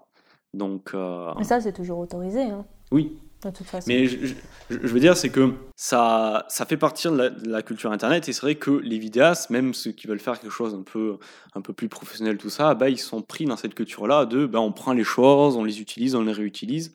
Parce que ça, ça a précédé tout ce qui était culturel, tout ça. C'est mon point de vue après. Oui, mais c'est l'évolution de YouTube, l'évo- l'évolution naturelle, elle devient plus professionnelle. Enfin, YouTube devient Mm. plus professionnel, donc c'est logique qu'il y ait des choses plus professionnelles qui s'y appliquent et plus réglementées. Ça demande un peu de, de mettre en perspective cette culture-là première de- d'Internet. quoi. De toute façon, euh, YouTube, c'est, elle, elle agit, oui, donc comme on l'a dit, tout, euh, comme toutes les entreprises et comme toutes les grosses entreprises, elle accumule des richesses, des richesses. Et quand tout à coup on la met en face de ses droits ou de ses responsabilités, bah là ça la fait chier. Comme quand Amazon doit payer des impôts, c'est un peu la même chose. Oui. Et respecter les, les lois du travail dans le pays auquel il est installé, euh, Ouais, c'est là tout à coup. c'est problématique. hein. D'ailleurs, Ouais, ou Starbucks aussi, c'est la même chose. Ju- ju- Juste petite parenthèse, mais en description, euh, il y aura une chaîne YouTube qui traite des mèmes. Au moins, au moins, ça pourra expliquer ce que c'est. Et en plus, le mec, il se fait chier à euh, retracer l'historique d'un mème, voir l'évolution, et au moins, on voit d'où c'est. Par exemple, j'ai appris, euh, on apprend que le, le mème pédobir, c'est à la base, ça vient du Japon. Enfin, voilà, quoi. C'est, c'est, c'est très complet et, euh, et ça pourra permettre de comprendre un peu ce que c'est, euh, le mème. Voilà. Donc euh, au niveau du droit, on, on a fait le Alors peut-être si vous n'avez pas vu la première partie de l'émission, qui n'est pas spécialement obligatoire pour euh, suivre, j'aurais peut-être dû le dire en début d'émission, mais pour le droit des enfants aussi, c'est c'est assez flou, plus qu'il n'est absolument pas encadré comme au cinéma, qui est très très très très très strict au niveau du travail des enfants. Ça va sur le compte en banque de l'enfant qu'il ne touchera qu'à ses 18 ans et les parents n'ont strictement aucun droit de toucher à cet argent. Et surtout, l'enfant euh, comédien, par exemple, passe devant une commission pour évaluer euh, ses capacités, euh, ses éventuelles faiblesses psychologiques, savoir s'il est capable de jouer dans telle ou telle scène qui pourrait être violente ou voilà, avec de la nudité, s'il est conscient qu'il a qu'il joue dans une scène violente, si c'est quelque qu'il est volontaire, qu'il voilà. n'est pas forcé par Ça, parents. c'est- par- bien, parce que moi, à chaque fois, dans, dans les films, des fois, il y a des scènes, tu dis, mais putain, le gamin, euh, il... qu'on commence à s'égoupiller pour qu'il en vienne à jouer cette scène-là, tu vois. Est-ce que euh, est-ce qu'on est-ce qu'il réalise qu'il joue ou pas? Donc il y a quand même une évaluation psychologique avant, d'accord, ok. Puis les productions sont obligées de veiller à ce que l'enfant, par exemple, ne voie pas la, la personne qui est nue de l'autre. Enfin, je veux dire que Ah, si elle parle à une Ouais, personne, voilà, ou qui est agressée, et dans ce cas-là, on met pas les, les deux acteurs ensemble. Enfin, c'est Mm. Voilà, il y a, il y a un cadre, alors que sur YouTube, euh, on peut pas vérifier, aller vérifier chez les gens ce qui se passe dans leur salon. Et aussi le sur le temps de travail. Parce que même si les enfants ils ont l'impression de s'amuser, magie du montage, magie de la vidéo, euh, on ne sait pas si tu prends vraiment du. euh, enfin, si tu es vraiment en train de t'amuser à, ce- à ce moment-là. Mm. Et les enfants, qu'est-ce qu'on en sait que la vidéo, ça fait pas 5 heures qu'ils sont en train de la tourner avec leur père pour faire euh, un, maximum d'argent et s'acheter un appart de 100 mètres carrés. Ouais. Clin d'œil. Enfin, on n'en sait rien de tout ça, ça reste dans un flou juridique. Donc peut-être que la prochaine cible, soit de l'État français, soit de l'Union européenne, ça sera ce travail-là de se dire, eh bien, les enfants, euh, Ouais, mais comment ils, pou- comment ils pourraient faire du coup Euh, eh bien, c'est- eh bien peut-être qu'avec un certain nombre d'abonnés, ça veut dire, avec- et si on constate qu'il y a une régularité dans ta chaîne, eh bien peut-être que là, il y aura des contrôles et que tu devras, au moment du tournage, appeler un garde-fou. Ouais, voilà. un statut euh, d'artiste, en fait. Parce que enfants, sinon, je m'imaginais le fait de, euh, si tu veux faire euh, travailler des enfants sur, euh, ou ton enfant sur la chaîne YouTube, imposer que le tournage se déroule dans des locaux Ouais, par exemple. à l'extérieur de, Encadré de par chez une toi. Au moins, il y a une équipe, il y a, on pourrait C'est imaginer ça ça. qui peut, euh, qui peut regarder. Ouais. Donc s'il faut, ça, ça va tourner dans, dans ce sens-là. Et peut-être que l'une- l'un des premiers trucs, et je pense que ça va être un frein, mais énorme pour ceux qui abusent un tout petit peu beaucoup de leurs enfants, qui est de dire, si l'Union enfin, l'Union européenne, de dire, bah, maintenant, vous gagnez de l'argent avec YouTube. Ok, avec Tipeee, Mhm. enfin avec des dons, etc. Par contre, le parent ne touche pas l'argent. Ouais. Et là, je pense qu'il y a plein, mais plein de chaînes qui vont fermer. C'est clair. Parce que ça va faire chier les parents Mm. de ne pas toucher un rond. Parce que Mm. c'est c'est pas un jeu, c'est un travail. Tu gagnes de l'argent, c'est un travail. Mm. C'est tout. Donc euh, ça, ça serait intéressant. Donc euh, Parce qu'on on, on- on sait par exemple que euh, YouTube euh, a installé des, des, des sortes de, de studios dans, les, dans des grands pays, en tout cas comme la, la France, l'Espagne, enfin ce genre de, de- de pays-là, qui mettent, ils mettent à disposition ces studios-là pour les, les vidéastes. Alors à mon avis, il faut avoir un certain nombre d'abonnés. Et c'est vrai que pour pouvoir faire respecter euh, ce genre de loi, peut-être qu'ils peut ils euh, obligeront à ce que les, les youtubeurs passent par là et, et ça permettra d'avoir un droit de regard sur ce qui se passe. Quoi. Et du coup, est-ce que YouTube ne deviendrait pas la télé? Eh ben. De toute façon, c'était un peu déjà ce qu'on disait dans la première émission, hein, Ouais. que le- le- la frontière entre les deux, elle est de plus en plus ténue. Ouais. hein. il va y avoir aussi ces programmes qui vont sortir par semaine, par des machins. Bah déjà, il y a YouTube Originals, Originals euh, qui te spam à chaque fois. Enfin, sur les contenus créatifs euh, de YouTube, t'as beau mettre la petite croix pour les enlever, YouTube revient quand même à la charge. T'as toujours ce truc-là, les vidéos qui seront les plus mises en avant. Euh, bah, avec, on en a parlé tout à l'heure, les ravages de, de l'algorithme YouTube par rapport à ça. Mais alors, notre avis vous paraît sûrement très partial. Bah, en même temps, il l'est, puisqu'on a quand même pas mal pris la défense de l'Union européenne sur cette, euh, sur cette loi-là. Mais euh, on vous invite dans la description, vous aurez tout ce qu'il faut pour tous les liens. Vous aurez les avez 150 pages Ouais, 150 pages si vous voulez. à lire, bien entendu. Alors si vous nous écoutez sur PodCloud, euh, vu que si je fais une méga description, eh bien la description de- du sujet de l'émission enfin, va être empiétée par le, le reste des liens, je vous mettrai un lien vers la page du blog qui ré- répertorie tous ces liens-là, histoire que vous puissiez regarder par vous-même, vous faire votre propre avis et voir si vous êtes plutôt d'accord avec nous ou pas d'accord. Mais nous, en tout cas, enfin, je pense, ici, on est peut-être... euh, Enfin, bah, vu qu'on a pas mal défendu le- cette prise de position de l'État français et de l'Union européenne. On ne sera pas beaucoup mis en avant pour ce podcast sur YouTube. Ça, Ah, si, si, si, je crois que. le- Ouais, Victor Si, si on parle de la- de l'article 13, enfin du coup 17 maintenant, euh, il y a peut-être moyen qu'on soit un peu plus mis en avant parce Oui. qu'ils vont penser qu'on le protège et tout et tout, alors que non, pas du tout. De toute euh. façon, et oui. Oh, mais c'est c'est pour Les la... robots n'écoutent pas. euh, des- la précédente émission a été euh, retweetée plusieurs fois par un mec qui retweetait automatiquement les hashtags Save Your Internet et hashtag article 13. c'est génial. c'est génial, genre, on a, on a bâché YouTube. le mec, il nous partage, ça, trop bien. C'est ça, voilà. Donc euh, YouTube va se transformer pour peut-être en la télévision. La télévision se transformera en YouTube, peut-être. Et les plateformes vont se croiser pour proposer un contenu ou l'autre. En tout cas, il y a, par rapport aux intérêts, au niveau de l'argent, tout ça, il y, a- il y a quelque chose qui est assez, euh, assez frappant. Ça s'est passé il y a pas longtemps. Le JDG a sorti son, JDG, joueur du grenier. Ouais, son, sa nouvelle émission qui était un hors-série sur les publicités des années 2000. Et dans un des extraits qu'il utilise, on voyait les deux tours. Parce que depuis, euh, je sais plus combien de temps, ça fait un ou deux ans, euh, YouTube a instauré que les, les, publicitaires ont droit de, de décider si jamais, euh, par rapport au contenu de ta vidéo, de, de- d'accepter que les pubs soient diffusées par rapport à ces vidéos-là, tout ça. Comme le 11 septembre, c'est un sujet encore qui est tabou.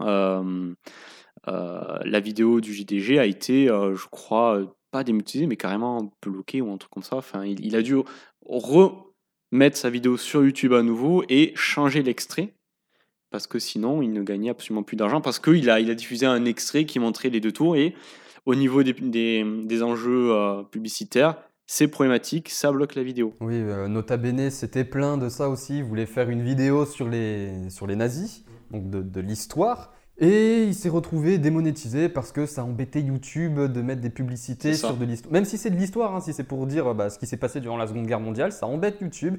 Il faut... On en parlait pendant la précédente émission encore, mais il faut que tout soit omnibus pour euh, réutiliser le, le terme qu'on a. Ouais, et puis, et puis ça amène à une autocensure euh, des, des En ce moment, on les entend souvent dire Ah là là, euh, j'ai dit un gros mot, euh, YouTube ne, ne, démonétise- ne supprime pas ma vidéo. Comme quoi, YouTube est vraiment capable de regarder euh, ce qui se passe dans les chaînes, Mm. Voilà, contrairement à ce qu'ils disent. Donc YouTube est capable de- d'assumer ses responsabilités, il en a les moyens Tout de, fait. Le, de le faire. Du coup, il y a des sujets qui ne seront plus traités sur YouTube. euh, il y a une, un certain langage qui ne sera plus employé sur YouTube parce que euh, ça vient fermer des portes au niveau des, de l'argent. Ne jamais froisser les Ouais, publicitaires. Après, moi, je suis Comme pas, dans le journalisme, Bourdieu sur la télévision, encore une fois.